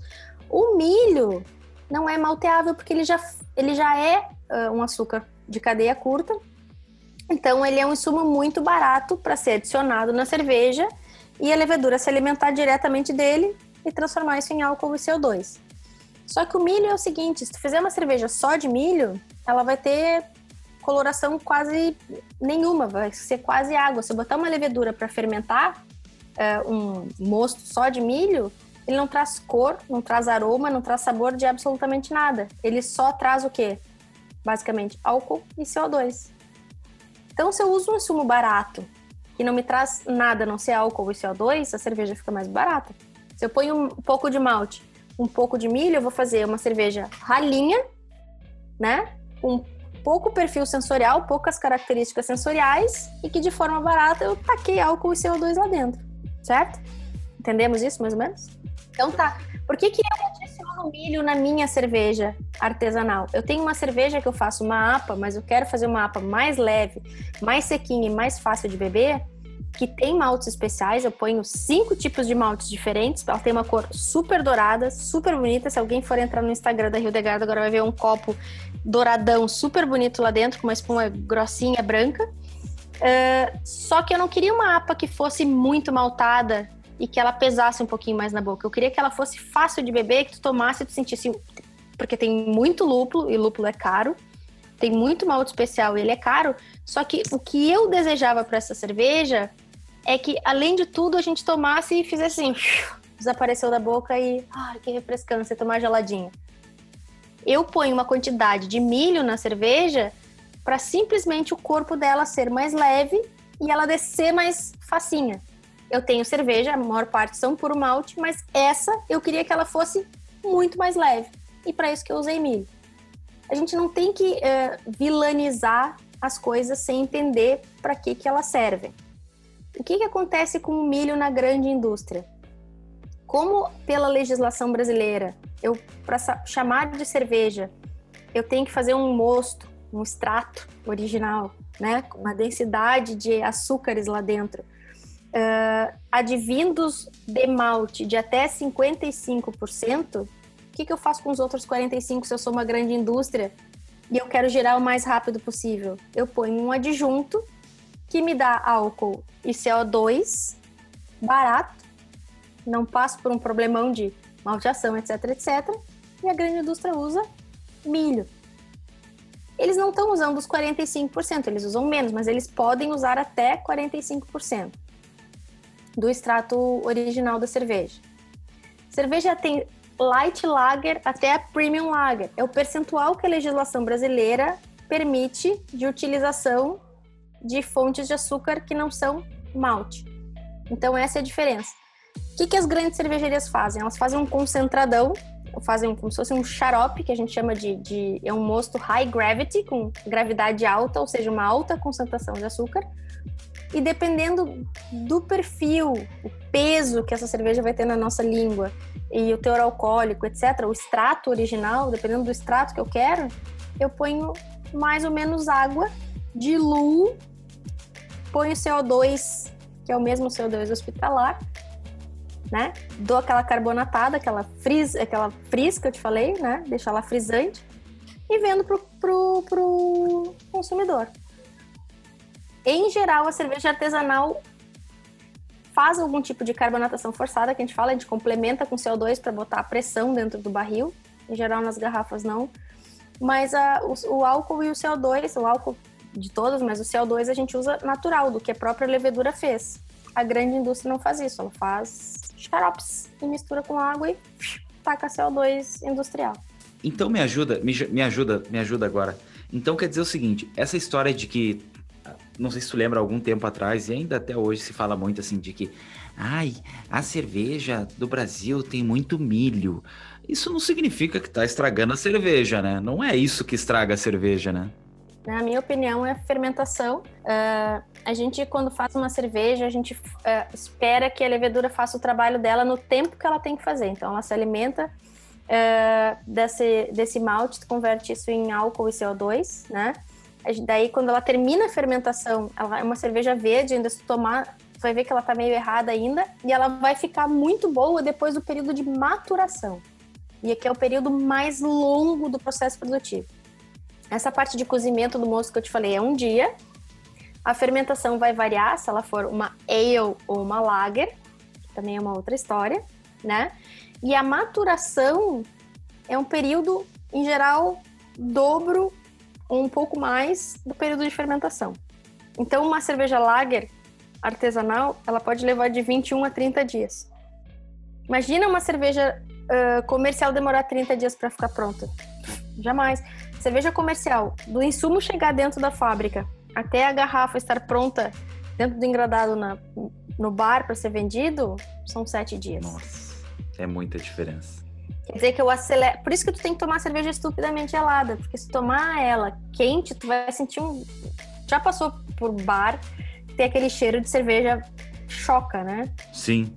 Muito. Se tu tomar uma cerveja artesanal, a gente falou de temperatura ambiente. Eu não vou tomar 40 graus. Mas eu tô tomando contigo a mesma cerveja desde que a gente começou a conversar, sei lá quanto tempo.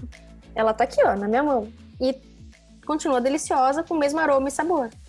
Com outras coisas diferentes que eu percebo, porque conforme vai mudando a temperatura, eu vou percebendo coisas diferentes. Mas aqui, ó. E tá uma delícia. Nenhum problema. Tu vai fazer isso com uma cerveja comercial? Impossível. Entendi. Porque ela não foi arredondada e ela tem CO2 injetado, e ela tem alguns aditivos químicos, isso tudo no dia seguinte, quando tu tem mais de 40 que nem eu. Ah, quando a gente é jovem é uma coisa, mas com mais de 35 o teu corpo já não aceita isso mais tão bem. Então me responde a próxima pergunta da nossa audiência, que é a seguinte: como beber cerveja e não ter ressaca no outro dia? Qual tipo de cerveja mais indicada para a gente não ter ressaca no dia seguinte? Primeira coisa, tu não tá vendo, mas eu sempre, independente se eu tô na maior cachaceira na calçada, do, porque eu adoro beber cerveja na lata sentada na calçada, é uma coisa que eu sinto muita falta. Desde março eu não faço isso. A pandemia me impediu de tomar lata na calçada com meus amigos. Eu tô chateadíssima com isso. Mas eu sempre tenho água comigo e eu sempre intercalo com água. Sempre, sempre, sempre. Eu sempre estou tomando água. Não beber de estômago vazio, jamais. Jamais. Então, assim, putz, me convidaram pro churrasco agora. Tu vai ter que levar umas cervejas lá, porque tu não vai chegar de mãos abanando que seja um salgadinho vagabundo do posto de gasolina.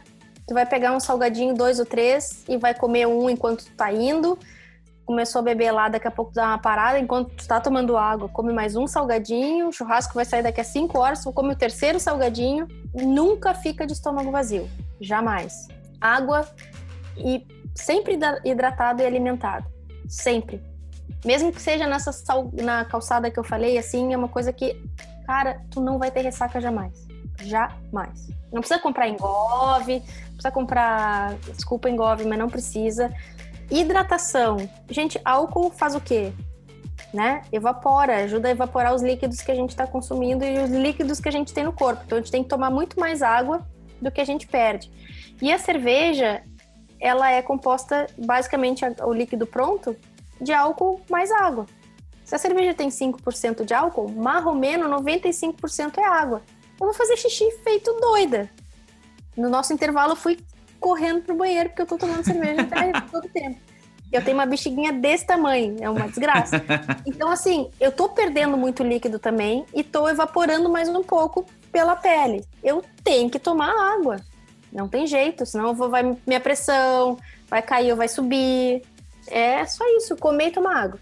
Rô, oh, você me deu a explicação da balada agora. Come antes da balada e toma água seca. Vou te confessar que eu não tô mais no, no time de balada, galera. Na antiga eu ia muito pra balada. Por quê? Vai pra balada. Aí eu percebi, pô, uma por causa da pandemia e outra porque, enfim. Mas agora eu lembro realmente que eu ia pra balada e normalmente os dias que eu ficava pior, que a dor de cabeça vinha no dia seguinte, é porque eu saía sem jantar. Mas a gente tá falando do bolso. Quando a gente é mais jovem, a gente quer ficar louco rápido. É verdade. É o custo-benefício.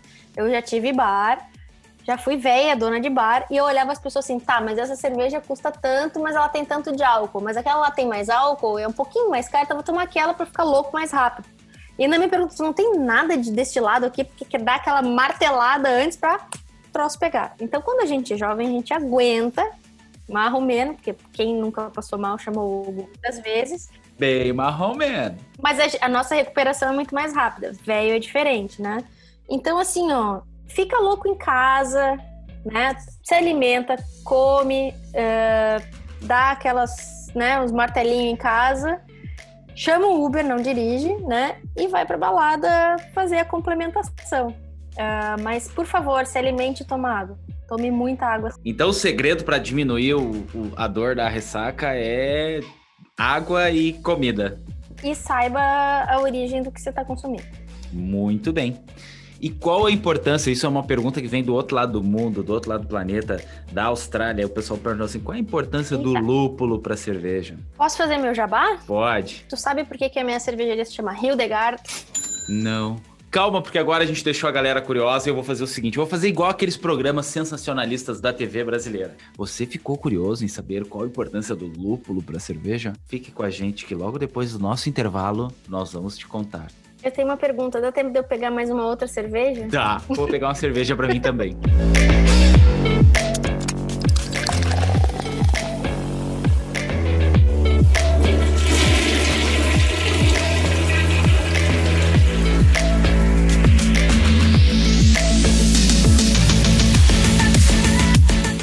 quero te fazer outra pergunta vinda do nossos, dos nossos ouvintes. Ouvintes barra seguidores, porque essa pergunta veio lá do Instagram e mais uma vez eu agradeço a todo mundo que deixou sua pergunta lá no Instagram. E olha só a pergunta que a galera fez. Qual é a importância do lúpulo para a cerveja? Conta pra gente. Então, eu quero explicar fazendo meu jabazinho. Estou falando de Hildegard von Bingen, que é quem é, é, a gente decidiu homenagear na nossa cervejaria, chama Hildegard por causa dela. Uh, ela é uma. É, porque para mim ela está viva no meu coração e ela está viva entre nós. ela é uma freira, uma freira da Idade Média na Alemanha. Ela viveu uh, no século XII, basicamente 81 anos. Imagina uma mulher viver 81 anos na Idade Média, que a, a Idade Média era. A Idade Média, na Idade Média, era, sei lá, 30, 40 anos, ela viveu 81. Mas isso é só o começo. Ela foi entregue pela família dela, com oito anos de idade, para uma abadia é, para um monastério, na verdade, de padres que tinha uma ala de freiras, né? É, então, esses padres eram aqueles padres que a gente vê em tudo que é filme, que eram que escreviam em latim aqueles grandes livros, era, é, eram as pessoas que detinham conhecimento na época, né? Então, toda a tecnologia que se descobria eram os padres que lá escreviam, é, todas as escrituras que eles tinham, porque todo mundo era analfabeto, basicamente tirando alguns nobres e, e, e, e religiosos, né? Então essa mulher foi entregue aos oito anos de idade. A família dela era uma família nobre, mas tinha aquela coisa do primeiro filho ia ser é, quem ia ser o herdeiro, a primeira filha ia casar politicamente, né, para manter o nome da família. Uh, daí o, o, filho seguinte, tipo, ia ser padre e, estava na, na vida dela ser freira. Então ela foi entregue lá para esse monastério com oito anos de idade, na Alemanha, na Idade Média. Uh, ela cresceu lá, tinha uma abadesa na época, que era chefona, e ela uh, tinha algumas visões na época, as pessoas faziam doações por causa das visões que ela tinha. Uh, e como ela era de uma família nobre, a própria família fazia muitas doações para esse monastério, e ela trouxe muito dinheiro para esse monastério. Até que essa, ela foi ficando adulta essa chefona né, da ala das freiras morreu. Nesse meio tempo, ela também acompanhava, por exemplo, muitas freirinhas eh, e noviças aparecerem grávidas e serem expulsas, porque elas eram indignas. Do que, que elas eram grávidas, né? Ficavam grávidas, obviamente os padres estupravam as freirinhas e elas eram expulsas e indignas para o resto da vida. E ela começou a achar isso muito injusto. Até que ela se tornou a abadesa dessa ala de freiras e ela tinha alguma influência e ela chegou lá pro, pro, pa, pro Papa, através de outras pessoas, e falou: Seu Papa, eu quero tirar essas freiras todas daqui. Elas estão sofrendo injustiças. Boa parte das doações de grana que tem nesse, nessa bagaça aqui vem por minha causa. Então eu vou levar a, o dinheiro que me cabe, essas freiras, e eu vou construir uma abadia em outro lugar. Ela carregou essas freiras para o meio do mato, das florestas da Alemanha e construíram, imagina o inverno na Alemanha, no meio das florestas, pedra sobre pedra, freiras, construíram uma. Uma abadia. Então, a cervejaria Abadesa, por exemplo, é Abadesa por causa de Hildegard von Bingen. Primeira história. Então, ela é a primeira feminista reconhecida no mundo, tá? Uh, ela foi uh, canonizada e depois santificada pela Igreja Católica. A data dela é dia 17 de outubro, comemorada. Então ela é Santa Hildegard. Se tu botar o nomezinho dela no Spotify, digitar lá Hildegard von Bingen, tu vai ver várias peças de música. Ela era musicista. Ela compunha obras de música sacra, porque ela era religiosa, afinal de contas. Então tem muita gente que gravou Hildegard von Bingen. Ela era dramaturga, ela compôs, ela, ela uh, escreveu muitas peças de teatro ela aprendeu a ler e escrever latim sozinha, ela era autodidata, e ela escreveu vários livros. Sendo entre esses vários livros, ela escreveu sobre anatomia. Então, ela fazia autópsia em corpos dos seres humanos. Mulher fazer autópsia naquela época, ela só não foi queimada viva, sei lá por quê, né? Uh, e nessas autópsias e nesses estudos, ela descobriu o orgasmo feminino. Então, a primeira pessoa que escreveu sobre o orgasmo feminino foi uma freira na Idade Média na Alemanha. E vocês, meninos e meninas, achando que a gente ia falar só sobre cerveja. Viu como o nosso assunto é muito interessante? Eu não cheguei no lúpulo ainda, né? Eu tô dando uma volta gigante, mas eu vou chegar no lúpulo. Então, a primeira feminista, a primeira pessoa que escreveu sobre o corpo feminino e o orgasmo feminino foi ela. Ela foi autodidata uh, em latim. Ela compôs músicas e peças de teatro. E também ela escreveu uh, sobre cevada na cerveja, as questões fisi fisiológicas, como fazia bem para os intestinos, como fazia bem para o organismo, a pessoa tinha que consumir cevada para ficar saudável. E uh, ela escreveu três livros uh, sobre botânica.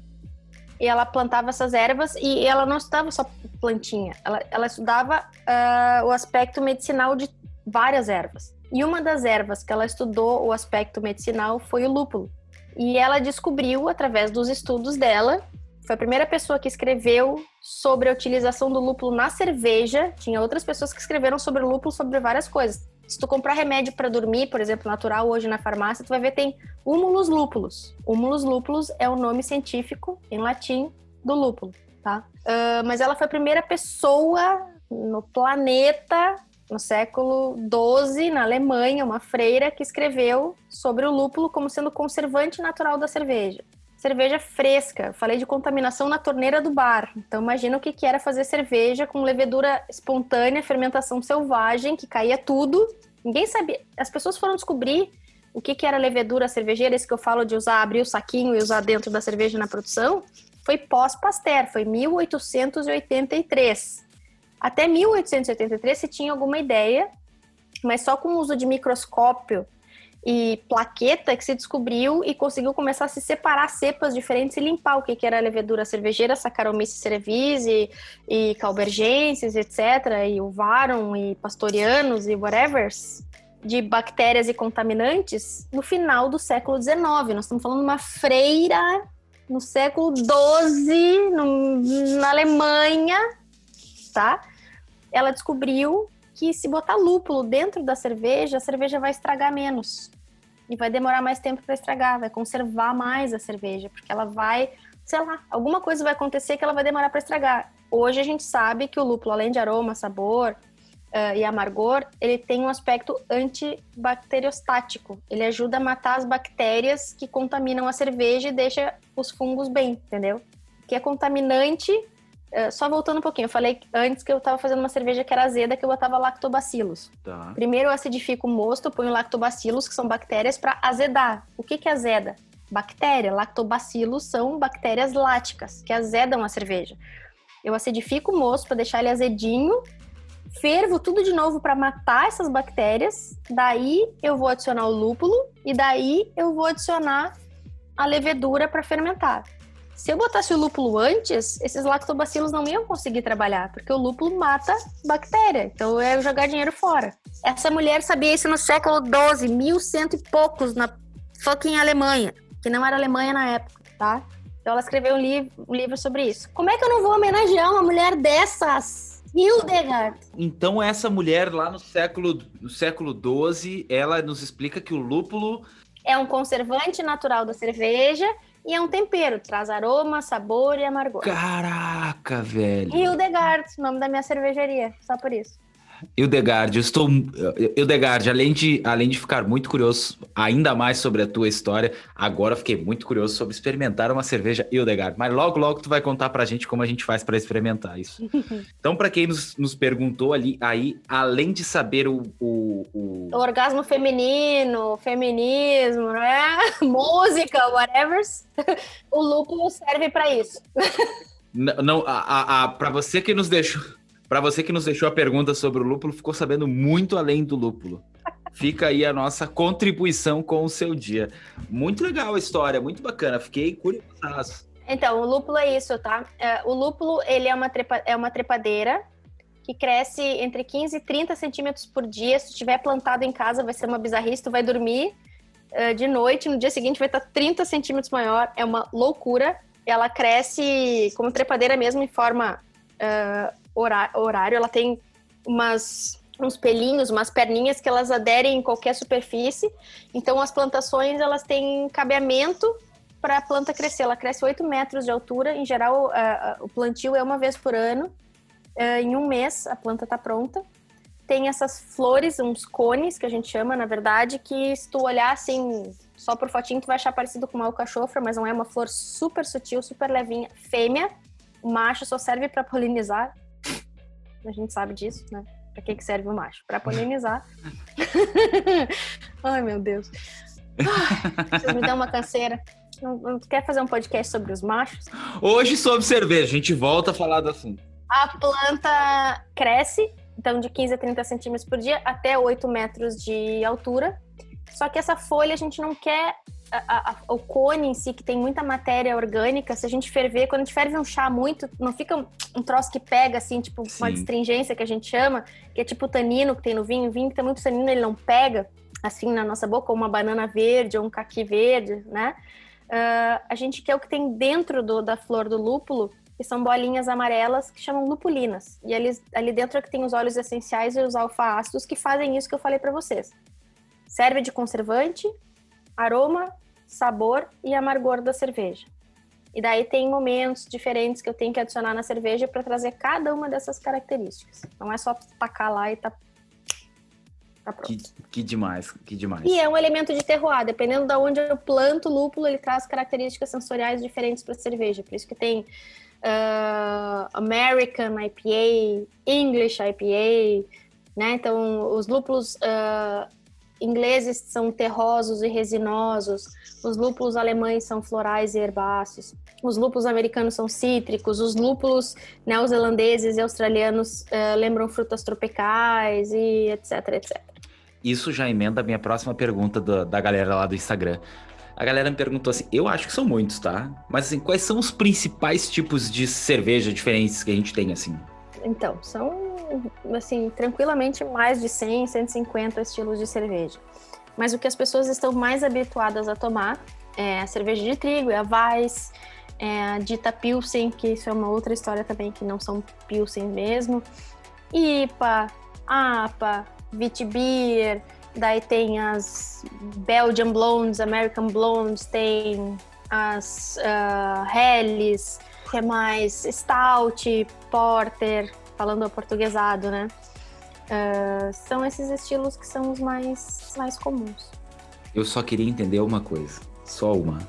Por que, que a IPA é tão saborosa? Explica pra gente. Ó, e essa pergunta, te... ah, essa pergunta não é da audiência, tá? Essa pergunta é minha e eu também faço. Me descreve, me descreve saborosa para eu entender o que, que quer dizer. Não sei te dizer. Refrescância, uh, intensidade. Mas a IPA, para mim, galera, vocês podem discordar de mim, tá? Mas para mim, uma IPA geladinha não tem.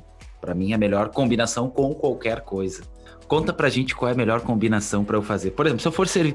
Suponhamos que eu vou receber uma visita na minha casa. Vou receber uma visita na minha casa aqui e eu vou servir IPA. Porque, com certeza, a primeira coisa que eu escolho quando eu convido alguém para vir na minha casa é a cerveja. Aí eu vou receber ela e vou servir IPA. Qual o prato ideal para servir com IPA? O que que tu tem na tua casa de pratos disponíveis agora? Tem IPA, mas tu tem que ter alguma coisa para comer, né? O que que tu tem aí na tua casa? Carne vermelha. Tá bom. Faz um churrasquinho. Então já vamos, então já vou emendar agora, porque é o seguinte, ó, eu fiz, eu fiz a minha pergunta, tá?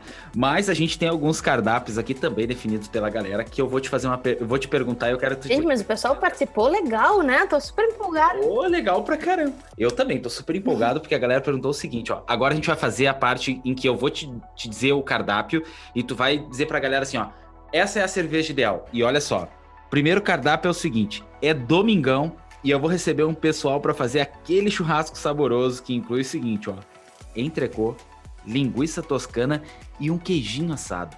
Qual cerveja eu sirvo meus convidados? uma cerveja só, né? Tem que ser para tudo isso. Só uma, uh... só uma. Né? Porque também o meu bolso não tá tão aberto assim. É, é não, um é, tipo é porque são, são elementos diferentes, mas pode ser uma APA ou uma IPA, vai, vai bem. APA ou IPA. Então, churrasquinho de domingo, APA ou IPA. Uhum. Agora é o seguinte, ó. Eu vou fazer um jantar romântico e na ocasião o cardápio será fondue. Hum, fondue de quê? Ah, já que é um dia mais friozinho, qual seria a indicação de cerveja para essa ocasião? Mas fondue de quê? Tem carne, queijo, chocolates? Carne, queijo e chocolates. Não tava isso na minha pergunta, eu inventei agora, tá? Não dá, não dá. Não dá para ser o mesmo, a mesma cerveja para três coisas completamente diferentes. Vai ter que ter três cervejas aí. Então vamos lá. Até dá, tá? Eu vou, vou te ajudar aí. Vou te ajudar. Tu vai comprar duas cervejas. Tu vai começar com um fondue de queijo. Daí tu vai começar uhum. com uma triple ou com uma Strong Golden Ale, que são cervejas claras belgas, super condimentadas e frutadas pela levedura e alcoólicas. Em geral, elas têm em torno de 10% de álcool. Tô te ajudando a pegar a pessoa, né? Tipo, a pessoa precisa ficar bem feliz e alegre. Tô te ajudando a facilitar o teu, a tua conversinha fiada aí com a mocinha. Ou mocinho, whatever. Uh, depois vem a carne, e tu pode usar a mesma cerveja, tanto para carne quanto pro, pro fondue de chocolate. E a gente começou com belga, a gente vai continuar com belga, até porque, como tu quer fazer uma um mise-en-scène, tu quer fazer uma apresentação legal, tu vai comprar aquela garrafa de 700 ml, 750 rolhada, assim, para primeira, que é Strong Golden Ale ou Triple. Daí tu vai passar para uma Dark Strong Ale ou uma Quadruple. Isso também é uma cerveja belga, um perfil da primeira, só que escura. Então ela vai lembrar mais fruta passa, escura vai ter algum tipo de, de sabor mais tostado, etc, que vai servir tanto para carne, até porque para fundir de carne às vezes a gente põe com algum molinho de fruta, com alguma geleia, então tem essa coisa meio agridoce também. E serve também para sobremesa. Então, tu vai começar com uma triple ou com uma strong golden ale, aquela garrafa de parece um espumante rolhada de 750, e tu vai para dark strong ale ou quadruple também belga, também alcoólica, vai dar super certo no final, cara, super te aconselho. Bom, agora é o seguinte, ó. Próximo cardápio é o seguinte: eu fui convidado para um happy hour onde comeremos apenas petiscos, como amendoim, salaminho, queijo, azeitona, etc. Para esse tipo de ocasião, qual o melhor tipo de cerveja? Passa no super e pega um pack aí de Heineken ou uma dita Pilce, que seja artesanal também e, e vai ser feliz. Só não esquece de comer o petisco e tomar água todo o tempo. E vai para a eternidade. E segue o baile. Heineken, então. Vamos, vamos deixar a Heineken para a galera, que a galera curte bastante. Agora, para finalizar. Por quê? Porque a Heineken ela é mais amarga, né? Então, você está falando em amendoim, o amendoim tem a própria gordura, tem azeitonas, tem queijo, em geral são coisas com um sabor mais uh, acentuado.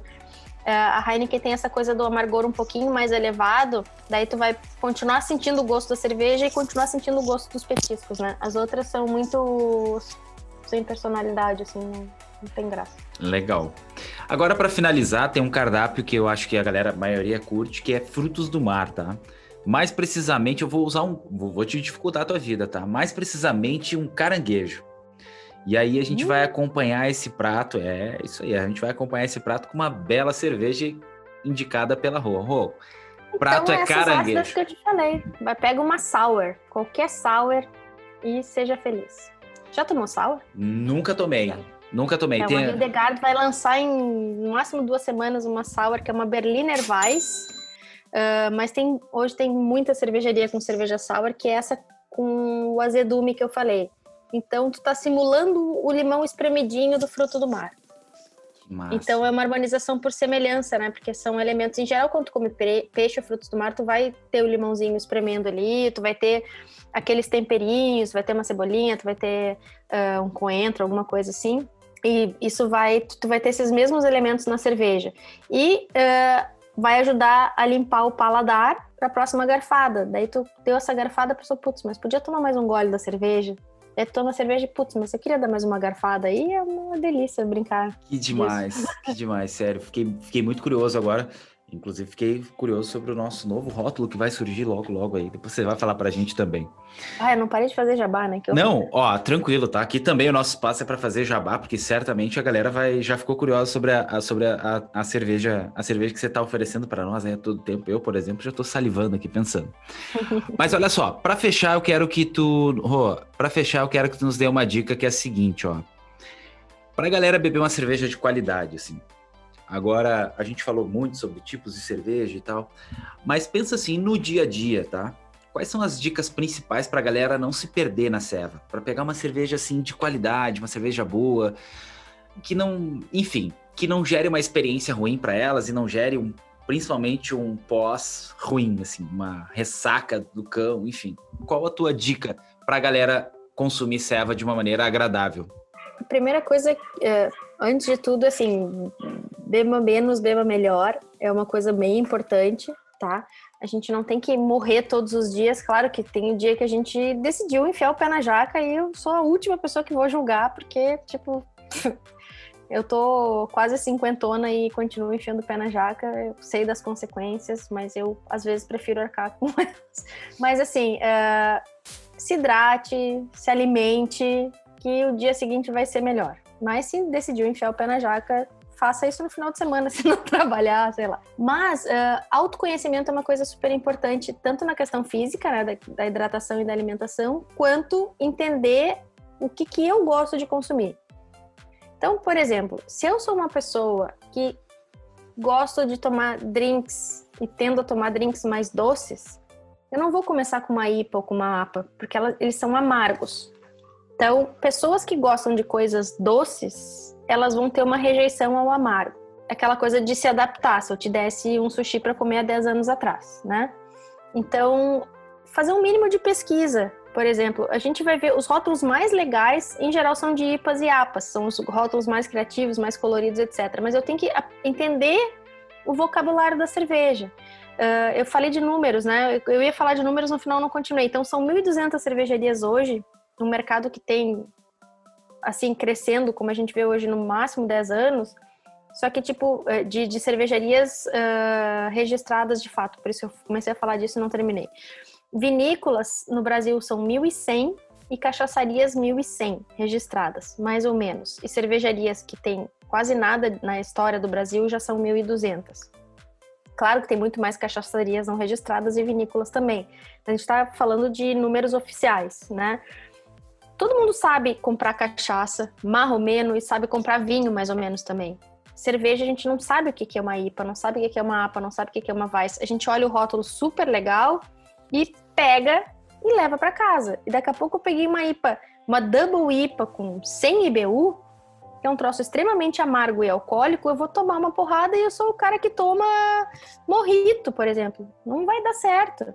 Cara que toma morrito, que ele gosta de acidez, ele tem que procurar uma cerveja que remeta isso para começar nesse mundo da cerveja artesanal, que não é só aquilo que a cerve cervejaria comercial faz.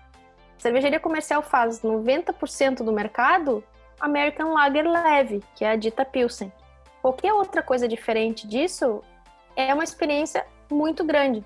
A gente não tem uma amplitude muito grande de, de outros fermentados, porque os outros fermentados, eles basicamente têm um ingrediente. O vinho é a fruta, o saquê é o arroz. A cerveja tem água, malte, lúpulo e levedura. Com levedura com milhares de cepas, lúpulo com centenas de, de estilos diferentes, de, de, de, uh, variedades diferentes de lúpulo, malte, torras, tostas, origens diferentes, água, a gente adiciona, tira sal e fora todo o resto que a gente pode pôr, fruta, uh, condimento, utilização de madeira, envelhecimento, teor alcoólico, é, é uma gama muito grande. Então, um mínimo de pesquisa. Eu tô no supermercado vendo um troço muito esquisito, hoje todo mundo tem internet. Tá, mas o que, que é isso que significa que tá escrevendo? Então, pesquise, né? Uh, eu tenho uma tabelinha de um livro de uma, de uma inglesa, que é uma sommelier muito legal, que eu já joguei com ela algumas vezes, chama Melissa Cole, que nessa tabela ela põe assim, se você costuma tomar vinho branco, essas cervejas você vai, quase certo, você vai uh, compreender ela melhor, né?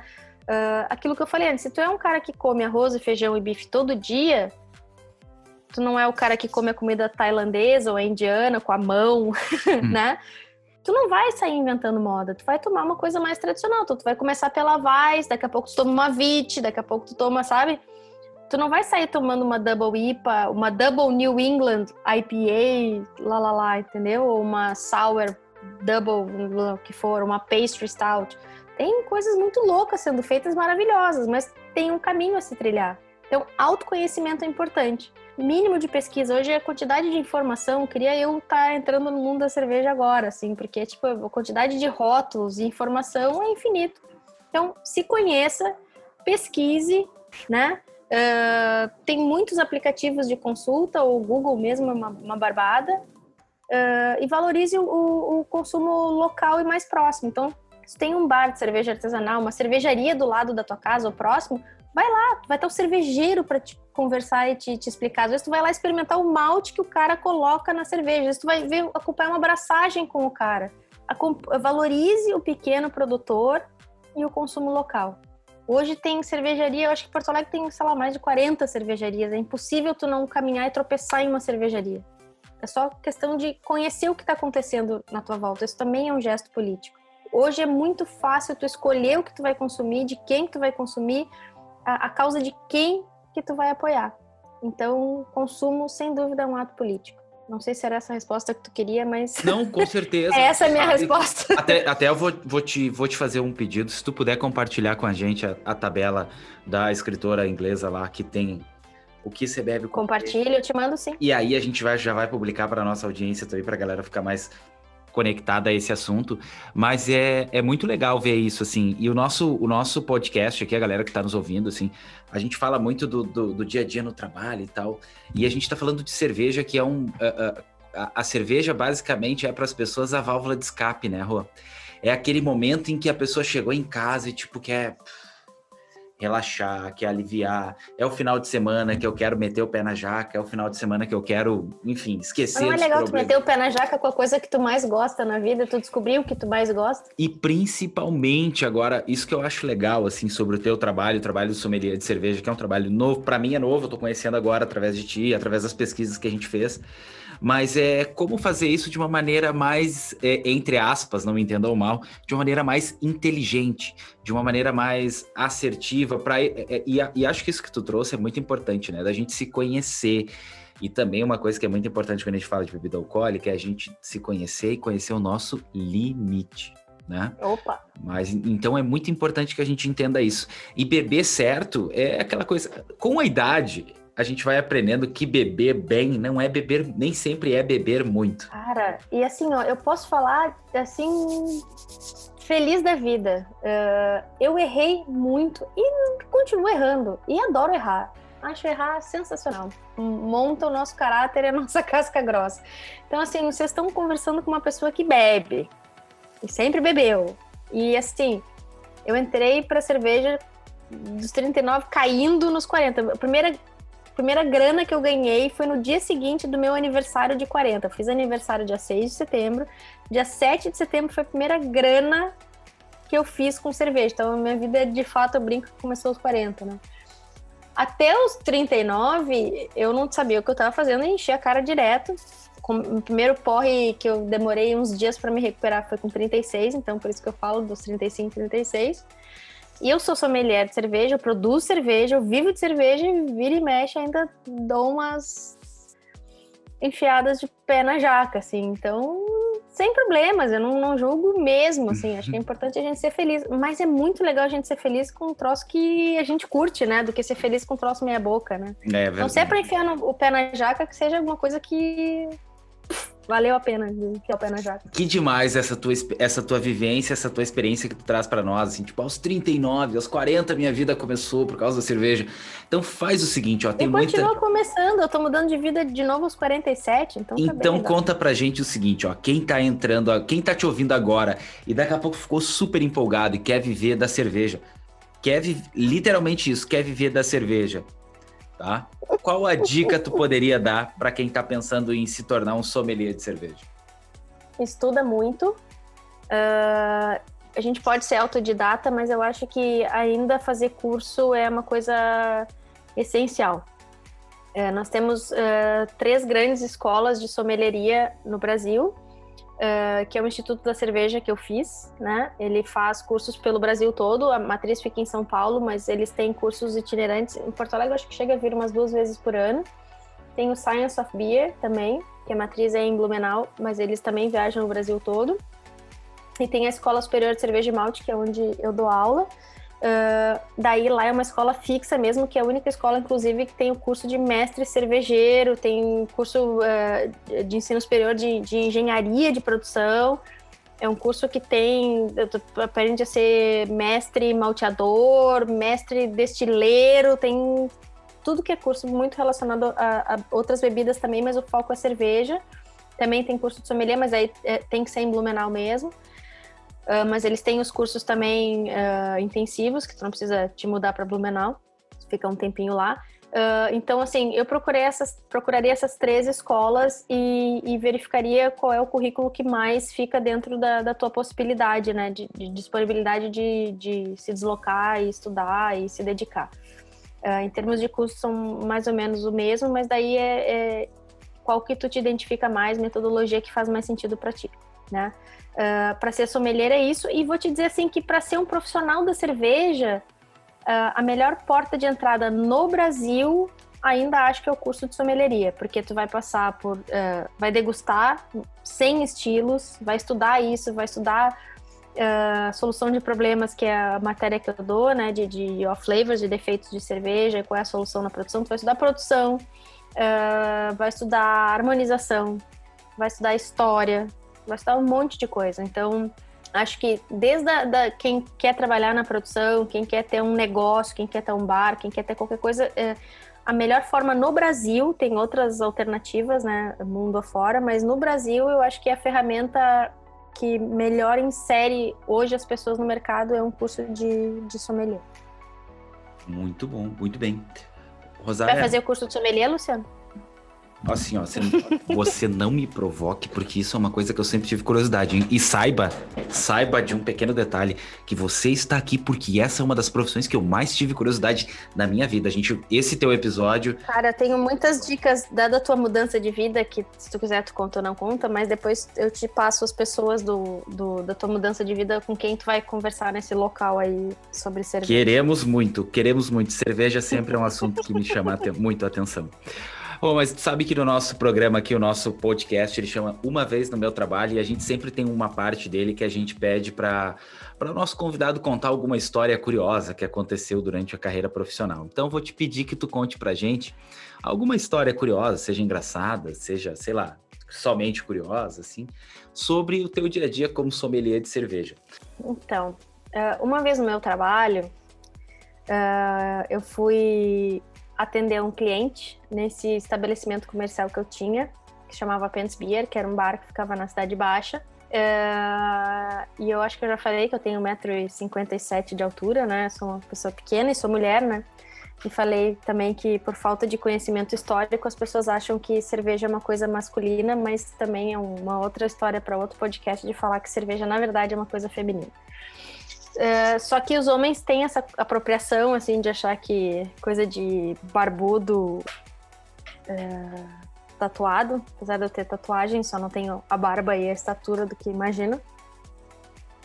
E, e a pessoa foi uh, me fazer algumas perguntas no bar para saber o que, que a namorada consumiria, né? Porque tem essa coisa do do moço escolher a bebida para a moça, porque ele era quem sabia muito sobre cerveja e a moça não sabia nada.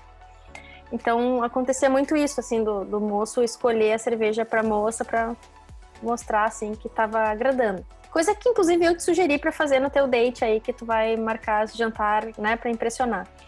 Mas eu acho que independente do gênero, né, a pessoa pode querer impressionar, etc.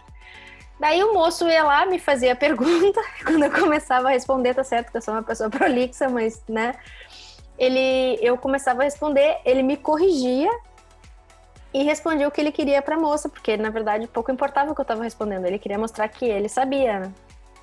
E daí eu, de boa, ouvi ele falar, até que chegou uma hora ele falava tanta abobrinha, porque eram tantas coisas erradas, e meu papel é informar o ser humano, eu tenho essa coisa de, de passar a cultura, né? Não sei se já deu para perceber.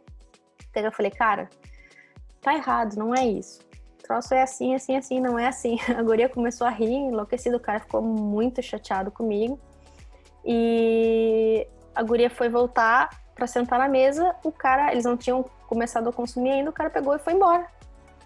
Pé da cara comigo e não continuou, até que a guria ficou assim, tipo, tá, mas onde é que tá, né? Pegou e foi embora também, e eles não, não ficaram no bar porque ele ficou chateadinho que eu o corrigi depois de muitas barbaridades faladas pra moça.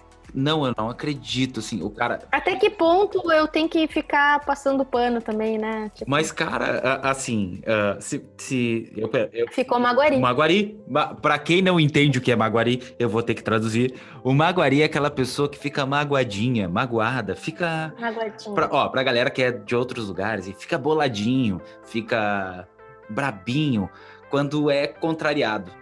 Mas assim, se eu vou no lugar onde tem um especialista, o mínimo que eu espero é que o especialista. Mas é que a mulher que tá atrás do balcão não é especialista, ele não sabia, só era uma mocinha lá que tava atendendo, entendeu?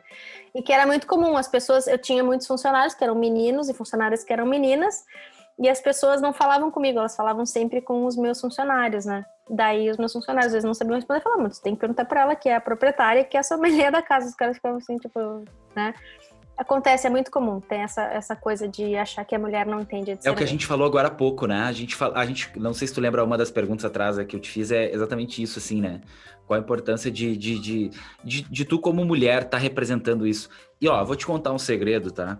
Uma das pessoas com quem eu mais converso sobre cerveja é mulher. Inclusive, um abraço para ela aí, muito amiga minha. A gente conversa muito sobre cerveja, enfim. E é mulher, cara. E, e, e o fato de te trazer aqui eu acho que é um dos, um dos motivos, tu deve lembrar, quando eu te convidei, que eu disse assim, cara, não adianta eu vir trazer aqui o Rufus Lenhador para falar sobre cerveja. Cara, porque é estereótipo e a gente precisa quebrar isso. Mas o Rufus Lenhador sabe pra caramba de é. cerveja também, não tem problema. A ideia entendeu? é que a gente entenda assim, o assunto é de todos. Tem nada a ver com o não. Exatamente. Então, assim. Desculpa. Ai, que horror. Eu sou péssima, cara. Eu tô me controlando. Não, aí, fica tranquila, porque a gente tem o Pi aqui, o nosso editor, o Thiago, ele bota Pi. Fica tranquilo, tá? Em casa, tá? Mas isso também é um fator importante, assim. A gente, a, a gente cada vez mais colocar, assim, em pauta assuntos para a gente entender que, cara, o que diferencia o, o conhecimento das pessoas não é o sexo delas, não é o sexo biológico delas. Cara, Conhecimento é conhecimento e todo mundo tem a sua capacidade de transmitir conhecimento. Então, quero te dizer o seguinte, Rô, foi muito legal ter te recebido aqui, muito legal falar sobre Seva contigo. É uma pena que acabou a minha cerveja aqui em casa, porque senão a gente ia continuar esse bate-papo aqui, falando mais sobre cerveja e ouvindo mais, porque agora eu vou pegar esse podcast, eu vou ouvir ele duas, três, quatro, cinco, seis, sete, oito, dez vezes para ter a certeza de que quando eu receber uma visita aqui em casa, eu vou garantir que a cerveja seja a mais adequada possível para cada um dos meus tipos de cardápio. É, né? procura entender a pessoa que tu vai receber também, né? Muito importante também. Não, tem, não é por, por, complicação, é só porque, assim, quando a gente recebe alguém em casa, a gente quer agradar, né? Exato. Eu acho que é mais por isso, assim, a gente não pensa na gente, né? A gente quer receber e sentir a pessoa feliz. Então, se eu vou procurar saber o prato que a pessoa gosta para receber na minha casa, né? A gente tem muito isso no Rio Grande do Sul que eu acho maravilhoso, que é gostar de receber pessoas e socar comida até não poder mais. Eu amo isso no Rio Grande do Sul, que as pessoas adoram querer me socar comida quando eu vou visitar. Adoro. Por que, que a gente não pode ter essa mesma empatia de procurar entender o que, que a pessoa curte beber, sabe? Mesma coisa. É, e até para é, e isso também é importante, né? Não é só receber o, o crush, os contatinhos, não, é, é receber também a tua família, é receber os teus amigos.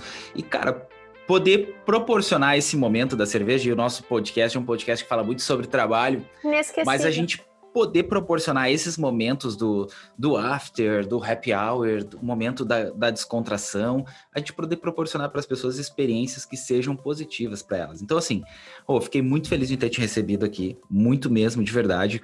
Absorvi muito conteúdo de ti. Se a gente pudesse, a gente ficava aí conversando horas e horas sobre cerveja. Mas o nosso podcast. Por isso que eu falo, não é, é um trabalho, tra... tem trabalho pra caramba, mas se eu começo a falar de cerveja, eu perco a noção do tempo. Assim, eu falo e como é legal falar isso, porque dos nossos episódios todos a gente sempre observou isso, assim. Quando a gente ama o que a gente faz, a gente gosta de falar para as pessoas. Quando a gente ama o que a gente faz, a gente tem orgulho. A gente não percebe o tempo passar, a gente não percebe que se passou uma, duas horas, porque aquilo a gente faz e faz com amor. Eu percebi isso de ti falando da cerveja, eu percebo isso dos nossos, todos os nossos outros convidados, dos nossos demais episódios aí.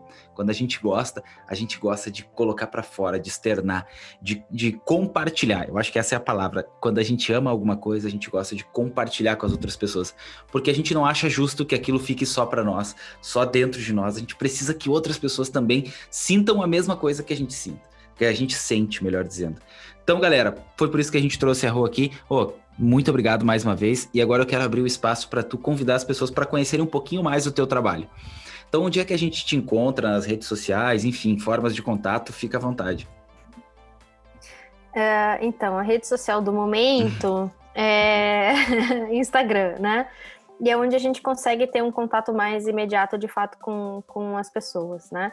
Uh, então, a forma mais fácil de me localizar ou é no meu Instagram pessoal, meu nome é Rosária Pentes Pacheco, Pentes é P-E-N-Z, Pacheco, e, ou no Instagram da, Instagram da Hildegard, que é H-I-L, H-I-L-D-A-G-A-R-G, underline cervejas. Então, é Hildegard Cervejas, e lá vai ter o portfólio, como a gente trabalha. Eh, a ideia é também sempre passar conhecimento, aquilo que eu falei para vocês. É importante a gente ter vocabulário cervejeiro para saber o que, que a gente gosta. Então a gente está sempre fazendo quiz, fazendo perguntinhas, explicando coisas.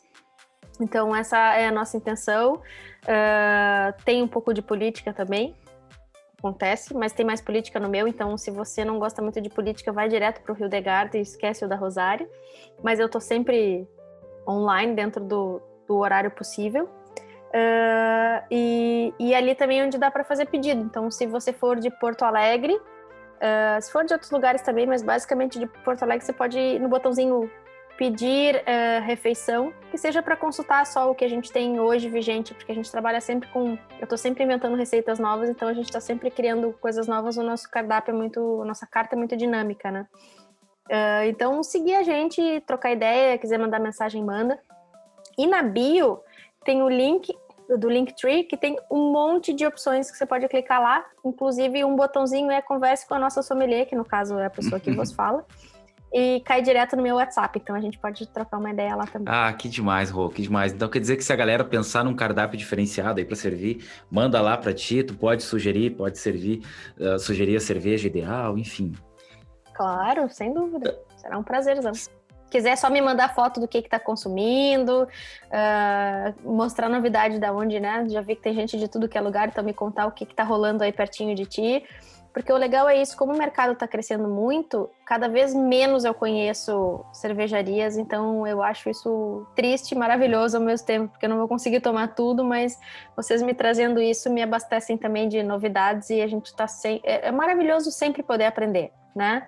A troca faz com que a gente cresça, então vamos trocar. A troca faz com que a gente cresça. Com essa frase eu quero aqui encerrar o nosso podcast hoje, te lembrando que aqui é um canal também de troca, você vai nos ouvir, você que chegou aqui por causa da rua, ouve os nossos episódios anteriores também, a gente tem vários assuntos aí, várias profissões que, de, de pessoas diversas que a gente entrevistou, conheça o nosso canal, nos conheça também através do arroba uma vez no meu trabalho, lá também a gente com frequência está postando assuntos diversificados sobre carreira, enfim, um monte de assunto que a gente vai conversar por lá. Você vai ver alguns vídeos também interagindo comigo.